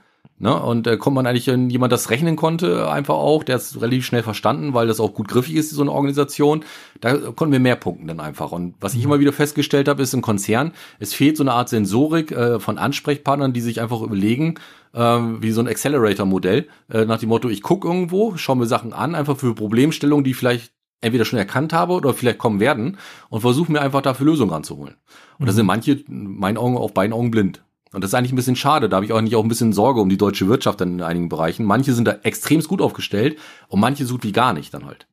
Und ja. das ist äh, wirklich äh, spannend, auf welche Welt man stößt dann. Und das ist, äh, macht es wirklich nicht einfach. Okay.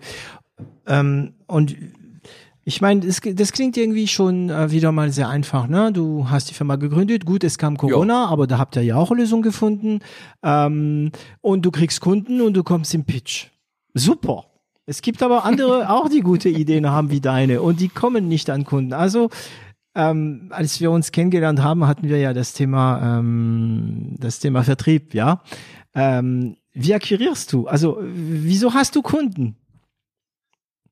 Und die Antwort lautet bitte also, nicht, oh, weil mein Produkt super ist. nein, nein, oder weil ich so ein guter Vertriebler bin. Nee, Quatsch. Ähm, nee, das ist, ähm, ja damals muss ich sagen, also erstmal war es das Netzwerk. Das heißt, da konnte ich natürlich relativ schnell akquirieren über das Netzwerk. Das hat gut funktioniert. Dann ist es natürlich irgendwann auch die Empfehlung, die dann natürlich auch läuft. Das geht natürlich nur gut, wenn du auch ein gutes Produkt am Anfang lieferst. Jetzt, das soll jetzt nicht wieder dementsprechend, was du gerade gesagt hast. Aber in der Regel würde ich keiner empfehlen, wenn es schlecht läuft. Das ist eher selten so, nicht? Äh, allerhöchstens mhm, dem Feind. Mhm. Ne? Und äh, was wir noch gut gemacht haben, muss ich sagen, das, das war wirklich gut. Wir haben früher viele Messen besucht, dann halt auch ähm, im Bereich strategischer Einkauf und solche Dinge. Und da haben wir wirklich im Rahmen dieser Zweitagesmessen, die liefen früher beim BME immer. Äh, äh, den, weiß nicht, ob das bekannt ist, die mhm, BME. Mhm. Nee. Äh, so ein Verband ist das letztendlich für entsprechende ähm, Einkaufsthematiken dann halt und die haben halt äh, Mainz, wir haben in Friedrichshafen zum Beispiel auch äh, eine Messe gehabt und da waren halt wirklich, muss ich sagen, von den Gesprächen, wir haben eine äh, Trefferquote gehabt von fast 50 Prozent. Also Aha. wirklich atypisch hoch, ne? Das war wirklich das atypisch hoch. Äh, Im Sinne von erstmal erstmal Folgetermin dann halt, mhm. ne? Und das ist schon ganz gut gewesen. Und daraus sind wirklich auch verschiedenste Sachen auch entstanden. Und aber mit Corona ist dieses komplette Operative komplett weggebrochen, weil ich keiner mehr reingelassen hat. Wir haben dann digitale Messen versucht, kannst vergessen. Ne? Das waren immer so, äh, dann, da weiß ich noch bei der einen Messe, ähm, das, die hatten dann auch so eine Art Tinder-System, Business-Tinder dann halt. Nicht? Da konntest du so deine Vorlieben, aber beruflicherseits eingeben. Die Privaten haben dann nicht interessiert, vielleicht später mal. Ja. Und äh, ähm, dann, dann wurdest du gematcht dann einfach und wurdest zusammengebracht. Und du hast eigentlich gemerkt, dass die Leute, die relevant waren äh, auf dieser Messe, Einkaufsleiter, nicht? damals noch von großen OEM aus Süddeutschland dann halt, die waren binnen zwei Minuten so voll mit Terminen äh, zugenagelt worden, da hast du gar keine Chance gehabt, ranzukommen. Mhm bei einer normalen Messe drehen die einfach ihre Runde und wenn was Interessantes ist, bleiben die kurz stehen und quatschen mit dir. Genau, da, da spielt äh, der Faktor sagen, Mensch mehr, äh, ja, der Faktor ja, genau. Charisma. Ich habe ich hab gestern noch da, da überlegt, ähm, das ist schön und gut mit, mit, mit, äh, mit Zoom und so weiter, aber das Faktor Charisma äh, fehlt total. Und dann, dann dachte ich mir, also dann hat mir mein deutsches Ich gesagt, Charisma im, im Business ist doch egal, Hauptsache die ist gut oder der ist gut. Und dann hat mir meine französische Seite geantwortet, Alter, magst du lieber einen Arzt, der super gut ist und den du nicht leiden kannst? Oder magst du lieber einen Arzt, der gut ist und den du super leiden kannst? Und ganz ehrlich, im Business glaube ich mhm. das Gleiche. Äh, das Charisma oder äh, nicht Charisma, sondern dieses, ähm, dieses Feeling, was man zusammen hat, ist wie Schmiere. Es, es macht alles einfacher. Das passiert da, da wird mhm. viel, äh, viel mehr ähm, zugesagt oder einfach so gemacht. Ah, ja, ja, machen wir, kein Problem. Ne? Ähm, und ja, dies, genau. die, diese, diese Digitalmessen, also ich, ich hab, wir haben einen Kunde, der sehr gute Erfahrungen macht mit Digitalmessen, da machen wir die Webs für den. Ähm, aber ich, ich wundere mich immer, dass es so gut klappt, ja. Aber bei euch war, wie du sagst, klar, da, da, da spielte die Person nicht mehr eine Rolle, da spielte die Ambiente nicht mehr eine Rolle, da spielte nur das Papier eine Rolle. Was steht da geschrieben? Hm. Passt, passt, passt, hm. passt, passt, bumm, ich buche einen Termin, oder? Hm. Ja, also wir hatten zum Beispiel dann ähm, wirklich ganz interessante Sachen gehabt dann halt. Da ging zum Beispiel bei ein Thema dann halt, äh, das war ähm, auch in Süddeutschland gewesen bei einer Messe dann halt damals auch noch und äh, da ging dann ein Vorstand dann dran vorbei von einem relativ großen Konzern. Der ist einfach mal ganz kurz angehalten, das war eine Pause dann gewesen dann halt. Und ich hatte gesagt, Mensch, äh, was macht ihr denn hier so Schönes? Dann haben wir drei, vier Sätze erzählt. Und da sagte er, oh, das klingt interessant. Hat dann sein Adju rangeholt und sagt, hier machen wir einen Termin. Ne? Und dann wurden wir dann ja. an die richtigen Stellen gelotst. Das ging so schnell, da war ich überrascht, muss ich sagen, dann halt, nicht? Und das konntest du dem, weil, weil du auch die Sprache sprichst, das hast ja relativ schnell gepaced, das ganze Thema. Das ist ja wichtig dann halt, ne? Der mhm. merkt ja schon, ob du dann irgendwas erzählst oder ob du eine Ahnung davon hast. Mhm. Ne? Und ob du mhm. begeistert bist als Typ. Und äh, wenn du dahinter stehst, dann kommst du ganz anders rüber, als wenn du jetzt irgendwie so, so schauspielermäßig über Video rüberkommst. Ähm, das ist dann halt nicht so griffig, weil mittlerweile, wenn du dann äh, LinkedIn oder irgendwie äh, andere Sachen siehst oder YouTube oder wo, wo noch Videos laufen, das ist mittlerweile so inflationär, das ist ja. so viel Content, der da läuft, äh, irgendwann kannst du es nicht mehr sehen. Ne? Und deswegen ist, glaube ich, einfach der Mensch an sich, und das wird auch später wieder auch hochgehen, diese Messen, der menschliche Kontakt, der Austausch, das Gefühl, das Bauchgefühl, was du entwickelst, extrem wichtig im Vertrieb. Und das ist mhm. auch beim Vorstand genauso. Äh, das heißt, der wird auch nur aufgrund von ein paar Kriterien entscheiden, ob du was taugst oder erstmal nicht und ob der nächste Schritt relevant ist fürs Unternehmen oder nicht. Rausschmeißen kann er dich beim zweiten, dritten Gespräch ja immer noch. Ne? Das ist mhm. ihm ja obliegen. Aber er wird schon vorfiltern im Sinne, ist das authentisch. Ich versuche mal, aber das macht also schon. Ich, ich bin voll bei dir, okay? Dass es klar ist, bevor meine nächste Aussage mhm. kommt. Ich bin deiner Meinung. Ich frage mich nur, bin ich voll bei dir, weil ich es gerne so hätte? Also die Frage ist, ist es so oder reden wir uns das noch? Also ein best, beste Beispiel, mhm. was ich habe, ähm, und ich erwarte, aber bitte von dir Argumente, die in der gleiche Richtung gehen, äh, so dass du mir beweist, dass, dass es doch besser ist, das menschliche Kontakt. Aber damals, ähm, als die ersten ähm, MP3 kamen, ja, da gab es Leute, die haben gesagt, nee, nee, da will ich meine CDs zu Hause haben. Als die Fotografie online anfing, gab es Leute, die haben, nee, nee, ich will meine Bilder aus Papier haben. Und es gibt immer noch Leute heute, die glauben, die wollen ihre Bücher haben. Und ähm, die Technologie hat, war am Anfang nicht so gut. Ja, deswegen klar war ein CD doch besser als zwei Stunden lang ein MP3 runterzuladen. Und ein Foto war mhm. ja auch besser, weil nicht jeder ein Handy in der Hand hatte. Das heißt, die Technologie genau. hat sich weiterentwickelt. Und ich hoffe vom ganzen Herzen, dass du recht hast, weil für mich ist das menschliche, äh, ich, ja, ich bin, also wie ich sage, wir sind Affen, wir brauchen andere Affen um uns herum. Ähm, aber wird sich vielleicht die Technologie so weiterentwickeln, dass dieses Teil auch ohne Präsenz möglich ist. Ja, bin ich fest überzeugt, definitiv. Ähm, wir müssen aber, glaube ich, noch in der jetzigen Zeit noch ein bisschen differenzieren. Und die Beispiele, die du gebracht hast, sind ja auch sehr schön. Äh, wenn ich jetzt überlege, früher, ich kenne auch so MP3-Player, wie kompliziert er war, den erstmal mhm. zu bedienen. Da hat man sich schon mal gefreut, wenn man so ein Ding im Laden mhm. gekauft hat. Ne? Und dann war das auch in Ordnung, weil es auch manchmal erklärungsbedürftig war. Mittlerweile ist das User Interface so einfach, also es versteht dann auch der letzte mhm. Mensch irgendwo dann halt. Ne? Auch nicht komisch gemeint, aber es ist intuitiv, es ja. ist einfach. Unwahrscheinlich einfach. Da kannst du es von der Stange abverkaufen. Ähm, wenn du jetzt aber guckst, zum Beispiel dieses Thema mit QNEC, was ich vorhin erzählt hatte, wo wir in so einem Store drin sind und relativ einfach äh, ongeboardet werden können. Das geht ja schon in diese Richtung rein dann halt, ne? wo du sagst, du kannst ein komplexes Thema auch relativ kurzfristig onboarden. Aber ich glaube immer noch schon, dass äh, wenn du solche Vertriebskanäle aufmachst, neben den äh, direkten wie Connect und verschiedene andere Dinge letztendlich. Da musst du halt momentan noch die gesamte Klaviatur spielen, gleich wo wir alle wissen, dass operativ tendenziell momentan ein bisschen zurück ist. Aber ich glaube auch schon, dass die, der Markt im Bereich erklärungsbedürftige Güter noch nicht so weit ist, weil auch der Empfänger der es verstehen soll, auch nicht so weit ist, das heißt die Ansprechpartner, äh, dass sie einfach dann sagen können, ich, ich klicke mir mal meine Features so zusammen und guck mal, was rauspurzelt dann mhm. halt. Ne? Ähm, das wird nicht funktionieren momentan dann halt. Ich glaube, in vier, fünf Jahren oder sowas ist durchaus denkbar, ähm, wenn du einfach das Modular alles nur zusammenstecken kannst über so Standard-REST-APIs oder solche Sachen. Ich glaube schon, dass es dann sehr, sehr gut geht dann einfach dann mhm. halt. Ne? Und äh, aber unabhängig davon ist es schon noch so, dass du auch äh, den Kunden noch verstehen musst, welchen Prozess hast du da, wie läuft denn das da, wie kann ich dir auch helfen beim Change, das ist ja auch ein wichtiges Thema. Mhm. Du lieferst ja nicht nur ein Produkt, du hilfst ja den Kunden auch noch diese, auch ein Schmuddelbegriff, Transformation durchzuführen. Ja, ja. In Teilbereichen. Das ist ja so, nicht? Das heißt, du hast ja zwei Aufgaben da. Genau. Und genau. Ähm, also meine Erklärung dafür ist, dass also bei menschlicher Beziehung ähm, ich, ich bin ja kommunikationsbegeistert, deswegen wird es vielleicht ein bisschen Technik, aber technisch, aber ähm, was die Online-Kommunikation angeht, kriegt man natürlich sehr schnell die äh, syntaktische und die äh, semantische Ebene. Die pragmatische Ebene hm. ist gegeben, aber noch nicht so, ja, dieses, wie du gerade erzählt, dieses Hin und Her kommunizieren und abhängig von wer du bist, wo du bist und so weiter.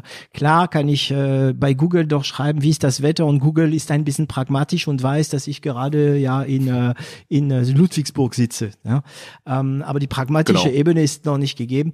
Und ähm, ja, schauen wir mal, ob wir irgendwann mal davon äh, überrumpelt werden. Seid ihr jetzt immer noch ganz remote bei Simpressive? Ja, äh, das haben wir äh, zwangsweise so gesagt für uns auch, weil wir gesagt haben, wir schauen jetzt nochmal drei, sechs Monate weiter, was denn so passiert, mhm. äh, ob jetzt noch die große Herbstwelle kommt oder nicht, weil ich habe dann natürlich kein Interesse, jetzt den nächsten fünf Jahresvertrag für eine Immobilie zu zeichnen, ja. wenn die dann wieder sechs oder neun Monate leer steht, äh, weil wir dann irgendwelche Auflagen bekommen. Das heißt, ich hätte ganz gerne natürlich eine gewisse Planungssicherheit, auch wenn es sie nie zu 100 Prozent gibt. Man ist nie risikofrei, aber aufgrund des aktuellen Themas schon eine, wo ich sage, das hat jetzt irgendwie auch langsam Licht am Ende des Tunnels dann halt. Ne? Mhm. Und es ist momentan immer noch so mit Fragezeichen versehen, ob wir im Herbst nicht doch noch irgendwie einen Rückschlag bekommen. Ja. Ähm, das, das weiß ich schlicht nicht. Aber die Leute sind da nicht böse drum, die können damit umgehen. Äh, wir arbeiten seit jetzt knapp anderthalb Jahren so. Das läuft sehr, sehr gut. Wir haben auch Kunden rein über Remote akquiriert. Das ging auch. Haben von Pitches, Workshops, allen drum und dran alles gemacht. Das hat auch funktioniert. Mhm. Ne? Was ich nur sagen wollte von vorne, es funktioniert halt nicht so gut, als wenn du dann mit den Leuten direkt sprichst. Genau, so halt. wie auf nicht, die Messe ne? kurz mal jemanden kennenlernen. So. Das äh, wie gesagt, das ist das, was ich dieses genau. Charisma oder dieses äh, ja so Bauchinteresse, also Bauch äh, also ja Interessenbauerscheinung. Ach, wer bist du? Was machst du? Ne? Es ist da nicht mehr so noch nicht so. Ja, genau. Aber der Hammer ist und das soll, also ich glaube, das ist für also Vermieter ähm, wird das ein großes Problem. Ist halt, ich glaube, wenn du jetzt entscheidest, keine Gebäude zu nehmen, ähm, läuft es läuft ohne ja, hm. es läuft. Witzigerweise ja. Ja, und warum ja. so, also und warum warum solltest du jetzt wieder was nehmen eigentlich? Auch wenn äh, auch wenn, wenn, wenn, wenn, wenn wir alle wieder normal zusammensitzen dürften, ohne Maske, ohne was auch immer, warum mhm. sollte man ein Gebäude nehmen? Ich, will, ich meine mit, damit ein Gebäude 24 Stunden am Tag ähm, und 365 Tage in in, im Jahr. Man könnte ja, hast du schon darüber gedacht, so Working, Coworking und so weiter? Ja, da sind wir tatsächlich drin im Coworking Space dann halt. Wir sind bei Regis drinne dann halt, nicht? Oder Regus, äh, je nachdem, wie man es aussprechen möchte. Mhm. Und da haben wir halt Räumlichkeiten angemietet. Uns beispielsweise morgen treffen uns dann mal wieder auch live dann halt. Und dann können wir eben großen Besprechungsraum dazu buchen. Das Beamer, das ist ein Fernseher, das ist alles drinne. Mhm. Aber der, die brauchst du halt nur dann bezahlen, wenn du ihn auch benutzt. Ja. Und die anderen Tage würde sonst immer dann rumstehen, der Raum dann halt. Und das sind sicherlich Dinge, wo ich sage, und mit diesem Konzept, ich kann auch äh, in einer anderen Stadt relativ einfach was anbieten. Äh, überall da, wo die Räumlichkeiten haben, kann ich reingehen. Und der viel, viel größere Vorteil ist, ich kann flexibel kündigen, anpassen und sonstiges. Das heißt, die Flexibilität ist ungemein groß. Sogar die Stadt ähm, Ich habe auch nur eine Rechnung, die ich bekomme. Ja, ne, aber du hast auch nur eine Rechnung, die du bekommst, da ist sozusagen dann aber auch Reinigung drinne, Heizung, allen nur und dran. Das heißt auch da, du musst keinen Stromvertrag mehr schließen, du musst keinen Reinigungsdienst mehr be beauftragen und den ganzen Wahnsinn. Das ist alles in einer Hand. Das ja. ist so ähnlich wie, äh, wenn ich die Parallele ziehen darf zum Autoleasing. Ähm, äh, wir schauen natürlich jetzt schon mittlerweile rauf, wo ich sage, diese äh, Abo-Fahrzeuge, ja, die kosten natürlich mehr Geld. Auf der anderen Seite, du sparst dir unwahrscheinlich viel internen administrativen Aufwand äh, und du musst ja nur tanken fahren. Ja, und, ne? und das sind natürlich schon Überlegungen, gerade für ein Startup, die dich mit Du blockierst wenig Liquidität, ja, ja und aber du also du blockierst noch weniger Liquidität als mit einem normalen Leasing oder mit einem normalen Mietvertrag, ja.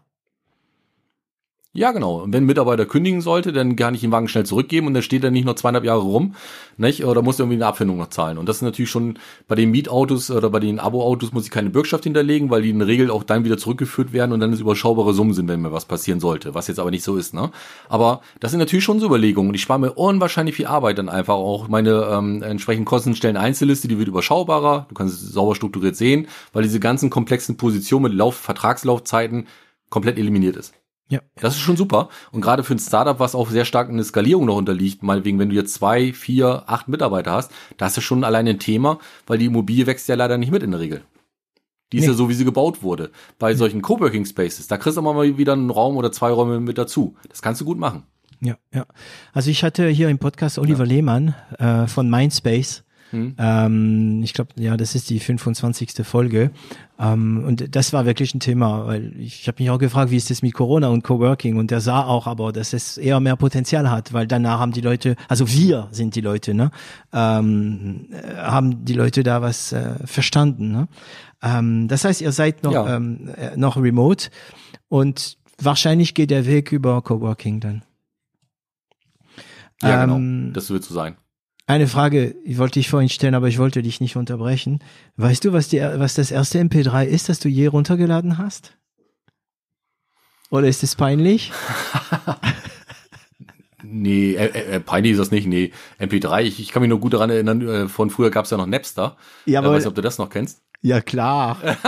Wobei, jetzt will ich auch nicht sagen, da habe ich natürlich nie was runtergeladen. Äh, ich auch nicht. Niemand hat sowas. Das ist genau wie die Pornoseite. Keiner geht auf solche Seite und niemand hat jemals genau. MP3 heruntergeladen. Genau, ja. das ist tatsächlich so, nicht? Und äh, ich weiß gar nicht, wie wird das geschrieben? Porno? Ich habe noch nie ja, gehört. Ja, äh, ne? Keine Ahnung, wovon du redest. Nee, nee, Spaß beiseite. Also muss ich passen, ehrlich gesagt. Das ist ja schon echt so lange her. Ähm, aber ich würde darauf wetten, dass es irgendwas ja, auf den Charts ja, war. Genau, genau. Ich, ich, ja, ja. Der Klassiker, Ich ne? habe mal, ich weiß noch, dass ich mal, also ich, ich spiele gern mit Suchmaschinen. Und heute noch kann man gewisse Suche ja. machen mit gewisse Operatoren bei Suchmaschinen, die die unglaubliche Sachen mit sich bringen. Es, es wird immer schwieriger, aber damals mhm. ging das super gut mit Alta Vista und dann ja, Alta Vista, ja. ja. Und Google.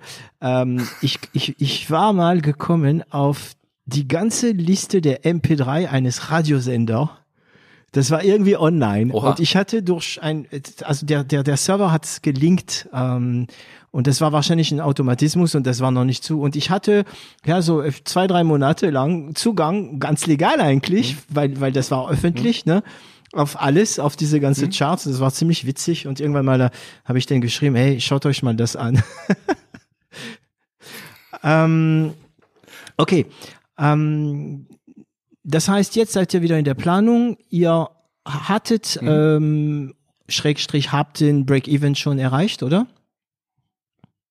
Nein, das haben wir noch nicht gemacht, muss ich sagen, dann halt. Wir haben, waren ja gerade, ich glaube, als Corona angefangen hatte, waren wir knapp war ein, dreiviertel Jahr am Markt gewesen. Ne? Da lief es sehr, sehr gut und dann haben wir wirklich dann auch äh, den Fullstop mhm. bekommen. Ähm, wir haben bei uns ja auch äh, das gemerkt im Sinne von, wir haben bei uns ein Preismodell, das ist so ein Viehmodell. Das heißt, wir leben eigentlich dann davon, eigentlich, was der unser Kunde mit seinen Lieferanten mhm. Umsatz macht. Macht er eine Million Umsatz und wir würden jetzt als Beispiel fünf Prozent drauf bekommen, wenn er 50.000 mhm. unsere dann halt. Dafür stellen wir dann die kompletten Services äh, mit allem, was dazugehört, zur Verfügung. Blöd ist natürlich nur, wenn die Automobilindustrie äh, in dem Moment natürlich in Kurzarbeit geht und nichts mehr nach draußen vergibt. Dann verdient ihr auch nichts das mehr. Natürlich schnell dann halt dann ist das blöd, nicht? Wir haben aber Gott sei Dank eine Durchmischung gehabt, aber auch von mit anderen Kunden, die uns sozusagen einfach äh, einen festen Betrag pro Jahr zahlen, dann einfach dann halt auch, nicht unabhängig von dem Umsatzvolumen. Das heißt, man muss schon drauf gucken, das habe ich auch daraus gelernt, wie weit man so eine Art Mischung daraus macht, im Sinne von wegen, setzt man auf diesen großen Hebel, wenn ganz viel gemacht wird, dass man ganz viel Geld verdienen mhm. kann, oder hat man auch eine gewisse Beimischung von 50 Prozent, wo man sagt, das läuft aber stabil durch als Grundrauschen. Mhm. Ne? Und da muss man immer, glaube ich, darauf achten, dass äh, diese ganzen Software-Service-Systeme natürlich auch dann in diesem Fall natürlich sehr anfällig sind für solche Thematiken. Wenn eine Pandemie kommt äh, und der Kunde auf einmal nichts mehr vergibt, dann ist blöd. Ja, ja aber er hat trotzdem noch, dann äh, ja, da. aber also er benutzt das System auch nicht mehr dann, oder? Oder hat er noch was von eurem System? Naja, hat's, Doch, doch, also ihr benutzt das noch weiter, aber dann halt auf sehr überschaubarem Niveau. Ähm, andere Kunden sind aber genauso stabil geblieben dann wiederum. Also das ist eine Durchmischung. Ähm, was wir aber auch gemacht haben, sag ich mal, in dieser Corona-Zeit, wir haben trotzdem noch eingestellt, nachdem wir weitere äh, Gelder bekommen haben. Äh, wir haben auch noch äh, andere Lieferanten verpflichtet, dann einfach, um weiter nach vorne zu kommen, weil wir eigentlich auch ab einem gewissen Grad auch die Investoren gesagt haben, wir nutzen jetzt ganz bewusst diese Corona-Zeit, um sozusagen die letzten Dinge nochmal äh, äh, rund zu machen. Mhm. Äh, und dann, äh, wir haben jetzt auch gerade die neuen äh, Zertifizierungen alle durch. Wir haben diese ISO 27001 für Informationssicherheitsmanagement durch. Äh, wir haben jetzt ein Europreis-Siegel bekommen für die Konformität des Produktes im Sinne der DSGVO. Mhm. Solche Sachen. Äh, das, das weiß ich noch, das haben wir noch in 2019 gleich umgesetzt. Und allein diese ganzen Zertifizierungen haben uns bestimmt fast mit Programmieraufwand, mit allem, was dazugehört, mit den gebuchten Stunden fast 400.000 Euro gekostet. Ja, ja, logisch. Also ja. Ja, ist Wahnsinn, nicht? Ja. Aber sonst kommst du auch nie in diese Bereiche rein. Ich habe mir damals als Geschäftsführer immer die Frage gestellt, ähm, ich habe ja unwahrscheinlich viele Startups damals gesehen, nicht? Und dann hast du ja auch, wenn du auf diesen Seiten, auf den Homepages unterwegs bist, steht damit immer drauf, wir sind ISO 27001 konform. Klammer auf, Cloud wo du sagst, naja, äh, wenn ich jetzt zum Beispiel als Privatperson, jetzt nehme ich mal, ohne irgendwelche Werbung zu machen, bei Ionos in meinetwegen reingehe, das kann ich mir für 20 Euro als Privatmensch dann einfach anmieten, so eine Cloud dann einfach, so ein Speicher. Das ist, wo ich sage, keine Rocket Science, das kann jeder irgendwo dann halt. Damit zu werben fand ich ein bisschen dünn. Mhm. Ähm, und äh, wenn du jetzt natürlich auch äh, so Siegel hast, die selber gestrickt sind im Sinne der DSGVO, dann weiß ich immer nicht irgendwie, was soll das denn heißen im Sinne. Mhm. Nicht? Äh, das finde ich schwierig, solche Thematiken. Wir haben immer gesagt, wir setzen von vornherein auf äh, Zertifizierer äh, das ganze Thema. Das war zwar auch, wir hätten das wie andere machen können, mehr in Code, mehr in Marketing und sonstiges ausgeben können. Nur ich habe mir die Frage gestellt, wenn ich in diesem Bereich, wo ich unterwegs bin, in diesem Businessbereich, wo viel Entwicklungstätigkeiten und sonstiges gemacht wird über unser, unser Tool, von Softwareentwicklung und sonstige Dinge, ich dann auf einmal da irgendwo eine offene Flanke bekomme. Daten kommen irgendwie abhanden, irgendwie, wir können von außen gehackt werden oder wie auch immer, was ja auch durchaus passieren kann. Und das geht einmal in, äh, in die Nachrichten rein. Habe ich gesagt, da bin ich tot. Ja. Ja, da bist du, ja. Da komme ich nicht so schnell wieder hoch. Nee, nee. Na? Und deswegen habe ich auch mal gesagt, und ich habe ja auch eine Verantwortung als Geschäftsführer, das habe ich gesagt, das Risiko gehe ich nicht.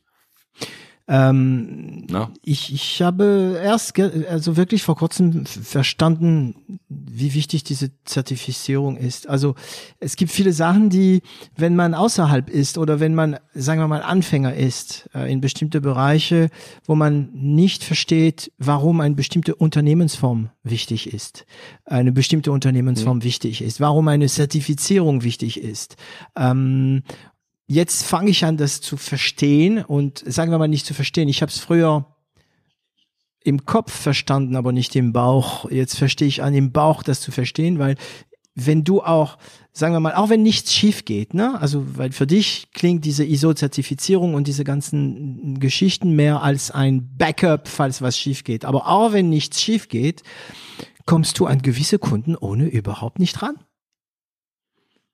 Also du wirst lachen. Wir hatten äh, tatsächlich mal ähm, einen Ansprechpartner gehabt beim First Tier. Er fand unsere Idee total cool und hat das Ganze aufbereitet und hat das äh, hausintern so ein Gremium vorgestellt. Da gibt's so extra so, so ein Pitch pro Jahr, äh, mhm. wo dann Startup-Ideen vorgestellt werden. Und wir sind dann damals bei 200, über 200 Startups sind wir unter die Top 5 gekommen.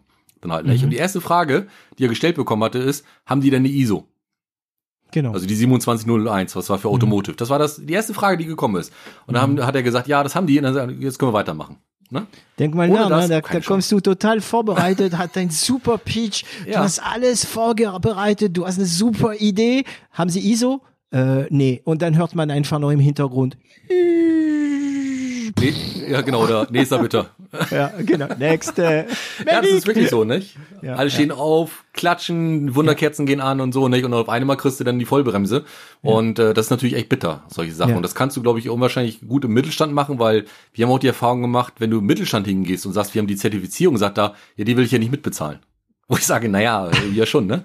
Und äh, die interessiert das manchmal nicht ganz so, äh, weil ich glaube, das Thema nicht so präsent ist, weil es unwahrscheinlich Tiefgang äh, oder tiefgängig ist dann einfach dann halt. Ne? Im ja. Konzern gibt's aber separate Leute, die explizit ein Auge darauf haben, auf nur solche Themen. Und da kannst du natürlich echt punkten. Ja. Ähm das bedeutet, wenn eine Firma bei euch auch ähm, das ganze äh, Vertragsmanagement macht, profitiert diese Firma indirekt auch von dieser ISO, oder? Na klar, das ist tatsächlich so dann halt. Das äh, nur von der ISO natürlich auch. Also wir haben ja, das ist ja Informationssicherheitsmanagement. Das heißt, damit regelst du ja eigentlich eigentlich auch, wer kann die Daten sehen. Äh, nicht? Äh, zum Beispiel auch, ähm, das eine ist ja, wenn die Daten in der Cloud sind. Das nächste ist ja, aber wenn du Support machst, wie das Programmierteam drauf zugreifen kann auf gewisse Daten, das muss ja alles regeln.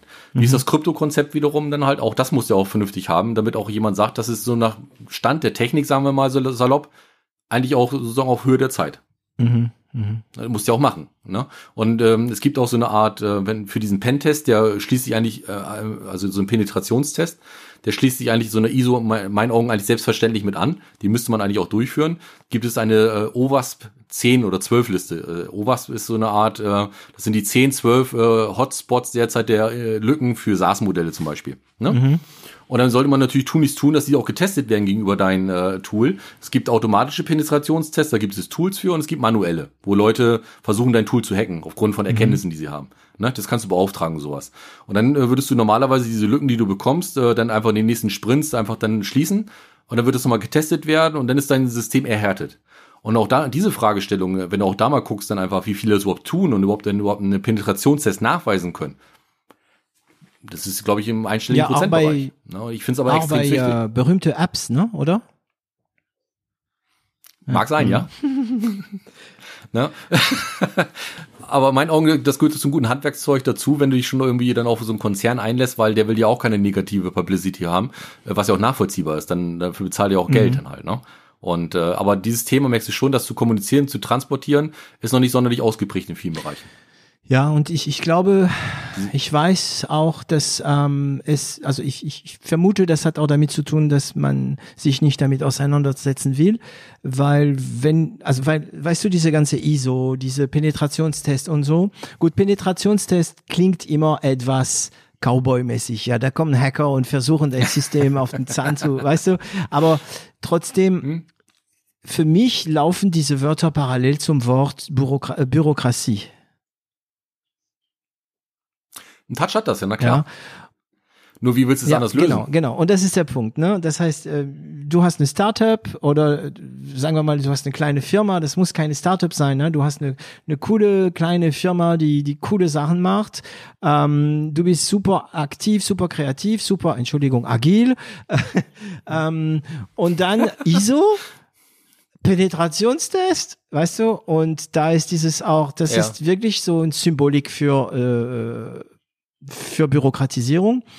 Ähm, aber die andere Seite sagt, ähm, wenn du das Spiel nicht nach den Regeln mitspielst, egal wie schwierig und, und, und bürokratisch die Regeln sind, kannst du am Ende auch nicht gewinnen, ne? Ja, und wenn du einen vernünftigen Kunden hast, der sich dessen bewusst ist und der sagt, naja, ich akzeptiere trotzdem auch, wenn du keine ISO hast, dann müsst ihr dich trotzdem prüfen. Mhm. Weil nicht sein, und er dockt sich ja bei dir an und möchte seine Daten irgendwie verarbeitet wissen mit den Fähigkeiten, die dein Tool bietet. Und dann muss er natürlich für sich auch, auch prüfen letztendlich, muss dann ADV-Vertrag schließen, also Auftragsdatenverarbeitung letztendlich. Da müsstest du diese Toms bereitstellen. Da musst du natürlich auch sagen, okay, wie sicher sind jetzt die Daten? Da muss er ja auch alles prüfen mit allem, was dazugehört. Wir haben bei einem OEM zum Beispiel auch so einen Cloud-Risk-Prozess durchlaufen müssen. Das hat fast ein halbes Jahr gedauert mit deutschen, amerikanischen Anwälten, mit allen drum und dran. Und das wurde dann auch von die Leute ge- mit ge- gemanagt, das ganze Thema. Das war wirklich umfänglich. Hat's ja, ja, das ist so, wo du merkst eigentlich, ich habe es nicht bezahlen müssen. Ne? Aber haben die das bei euch auf alle honoriert? Fälle so. Wurde es bei euch auch honoriert? Also die Zeit, die ihr damit, äh, Nein. nee. Das war sozusagen äh, ein Onboarding-Prozess, das war eine Grundvoraussetzung. Mhm. Und wir kamen sogar noch mal in eine Intensivprüfung. Das heißt, alle, die sozusagen diesen äh, Crowd-Risk-Prozess durchlaufen, da wurde stichprobenartig, wurde nochmal in die Tiefe gegangen. Mhm. Auch da haben wir das Glück gehabt, gewählt zu werden. Und äh, deswegen ist das Ganze auch fast auf ein halbes Jahr hinausgelaufen dann halt. Nicht? Und damit wurdest du zwar gelistet, aber sag ich mal, du hast nicht den vertrieblichen Impact innerhalb der Company gehabt. Das war der Witz eigentlich an der ganzen Geschichte. Eine Frage.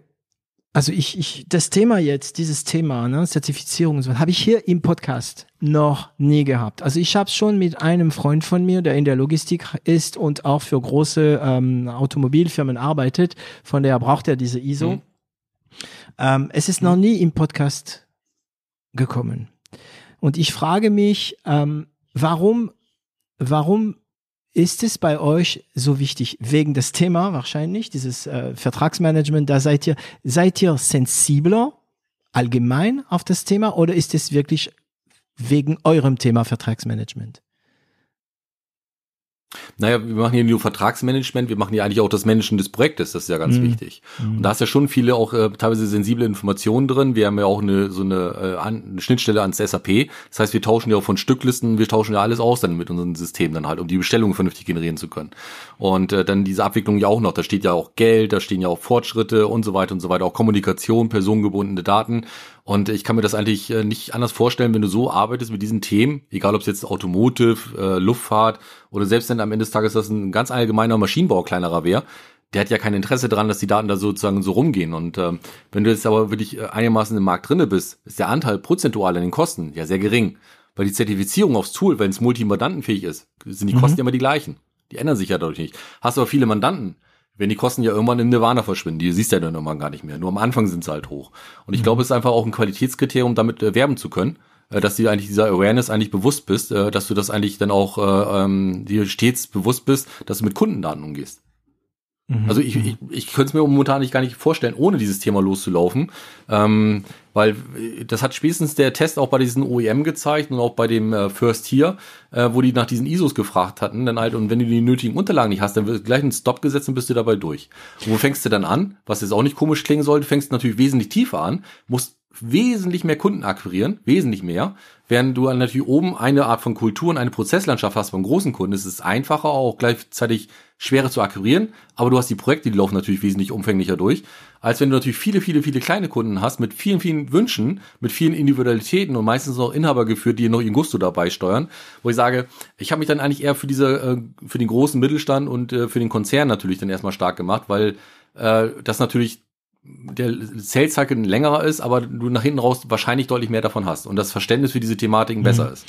Und was soll aber eine kleine Firma machen, die an diese große Konzerne will? Also ich meine, ihr wart von Anfang an mhm. nicht so klein, weil du ja ähm, diesen Sven Scholz hinter dir hattest und so weiter. Aber ich meine, so kleine Agentur, so wie meine zum Beispiel, ähm, es ist schon schwierig, an so eine ISO ranzukommen, weil eben das ist mit Wahnsinnskosten ähm, äh, verbunden. Und ich meine, das ist nicht eine einmalige Sache. Ne? Also jedes Jahr musst du wieder was ja. machen. Ne? Ja, also ist ja die Rezertifizierung und dann nochmal die offizielle, also, ne, also alle zwei Jahre hast du eigentlich schon so ein Thema mhm. und bei der Europreis alle acht Monate. Ähm, wir hatten damals, als wir gegründet hatten, hatten wir die Entscheidung gehabt, naja, du musst ja sowieso erstmal anfangen, Prozesse aufzubauen. Wie arbeitest du, was passiert beim, äh was ich, äh, Datenschutzleck oder sowas, du musst dir irgendwie auch ähm, Mechanismen entwickeln. Mhm. Ne? Und dann äh, ähm, haben wir damals äh, relativ schnell mit dem Datenschutz Nord, das ist eine Organisation hier in, in, Norddeutschland, mit denen gesprochen, die muss ich sagen auch mittlerweile sehr, sehr groß geworden sind dann halt, weil DSGVO ne, ist ja schon überall. Ja. Und äh, da haben wir gesagt, na ja, also die haben uns dann damals diese Europreis-Thematik empfohlen. Ich habe gesagt, wie, wie machen wir unser Tool äh, äh, datenschutzkonform? Mhm. Ne? Das ist ja wichtig. Wogegen teste ich denn? Wogegen prüfe ich denn einfach dann halt? Die haben uns das empfohlen und dadurch, dass wir relativ stark am Anfang sind, habe ich gleich die Entscheidung getroffen zu sagen, wir nehmen das gleich mit auf die Reise, weil wenn wir jetzt erstmal unsere eigenen Prozesse entwickeln, und dann nochmal irgendwann nach drei, vier Jahren auf die Erkenntnis kommen, jetzt müssen wir doch umstellen, dann ist das natürlich wesentlich schwieriger für die Organisation, das auch einmal zu leben, zu akzeptieren und äh, aufzunehmen, als von vornherein die Prozesse so aufzusetzen. Das war natürlich für uns relativ einfach dann halt, nicht? Und ähm, ich glaube, wir waren die ersten, die die ISO 2701 in fünf Monaten komplett äh, äh, von der Aufsetzung bis zur Zertifizierung umgesetzt haben. Das hatten die so noch nie. Das war aber nicht daran, weil wir so super Leute sind, wir sind auch gut, aber das Thema ist natürlich gewesen, weil wir einfach unwahrscheinlich schnell die äh, Prozesse adaptieren konnten weil wir nicht umstellen mussten. Ne? Mhm. Und äh, das weitere Thema ist bei der DSGVO, ähm, das sind ja nicht nur Dokumente, die wir prüfen, sondern die Software muss ja auch entsprechend gegebenenfalls auch noch angepasst werden. Und das mhm. ist natürlich auch, dann haben die uns dann auf diese gewisse Thematiken hingewiesen und haben gesagt, im dümmsten Fall, wenn wir die Software groß haben und wir wollen dann ein Siegel drauf haben, Boah. kann man nochmal 50, 60, 70 Prozent nochmal gegebenenfalls investieren und dann hast du nochmal ordentlich Geld versenkt und bist aber am gleichen Stand der, wie vorher, nur DSGVO-konform. Und da habe ich auch gesagt, nee, dann machen wir es gleich richtig. Also das, das heißt, war eine Entscheidung, die in meinen Augen sehr sinnvoll war. Hm, hm. Ja, ja. Mir war es wichtig zu sagen, eigentlich, wenn jemand uns die Frage stellt, wie antworte ich drauf? Hm. Ja, also du. Das muss ja gut beantworten. Und wo hattest du diese hm, Problemwahrnehmung von Anfang an aus deinen früheren Jobs oder wegen des ja. Thema? Ja, auch, ja. Hm. Ja, also wir hatten einen sehr, sehr guten QMer damals in der vorigen Company gehabt, mit dem ich auch gut verstanden hatte. Mhm. Und äh, da hat man auch so eine gewisse Art von Sensorik für das Thema QM auch bekommen. Und äh, wenn du das einmal sozusagen äh, sagst, eigentlich, gegen was prüfst du?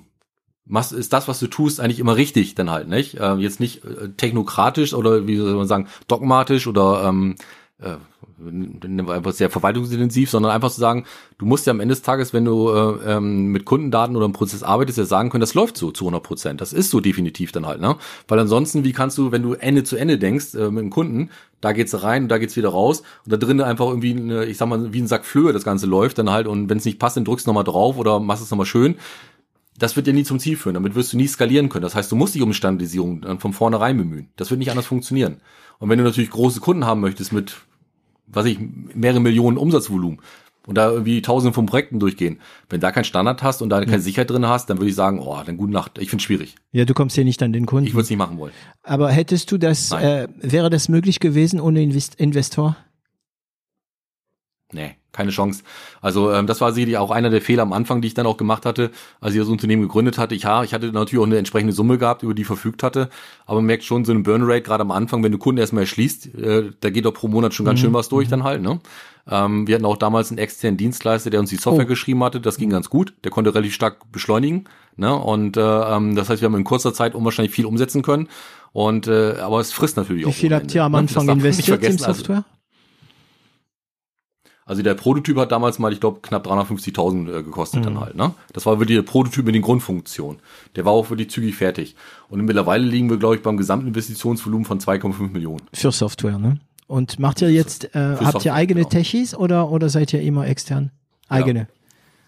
Nee, wir haben eigene haben wir tatsächlich dann halt, wir haben noch zwei externe, mhm. äh, dann halt noch. Äh, der eine ist ein Softwarearchitekt, ein sehr erfahrener, der uns dann aber hilft. Den brauchst du aber ja nicht äh, 40 Stunden die Woche, das tut nicht Not. Mhm. Nicht? Und äh, dann haben wir noch auf alle Fälle noch einen, der bei uns ein Projekt als Freelancer abwickelt, im Sinne von wegen, der macht dann noch die letzten Sachen bezüglich dann auch äh, dieses äh, Multimandantenfähigkeit, das wird jetzt demnächst bei uns auf die Homepage mit eingebettet, Bezahlsystem und solche Sachen und auch die Schnittstellen auch zum CM-System. Aber punktuell, dann helfen die zwei. Ja. Und dann, wie groß, äh, wie, wie ja. also ihr seid 20, hast du gesagt, wie viel Tech habt ihr, habt ihr intern?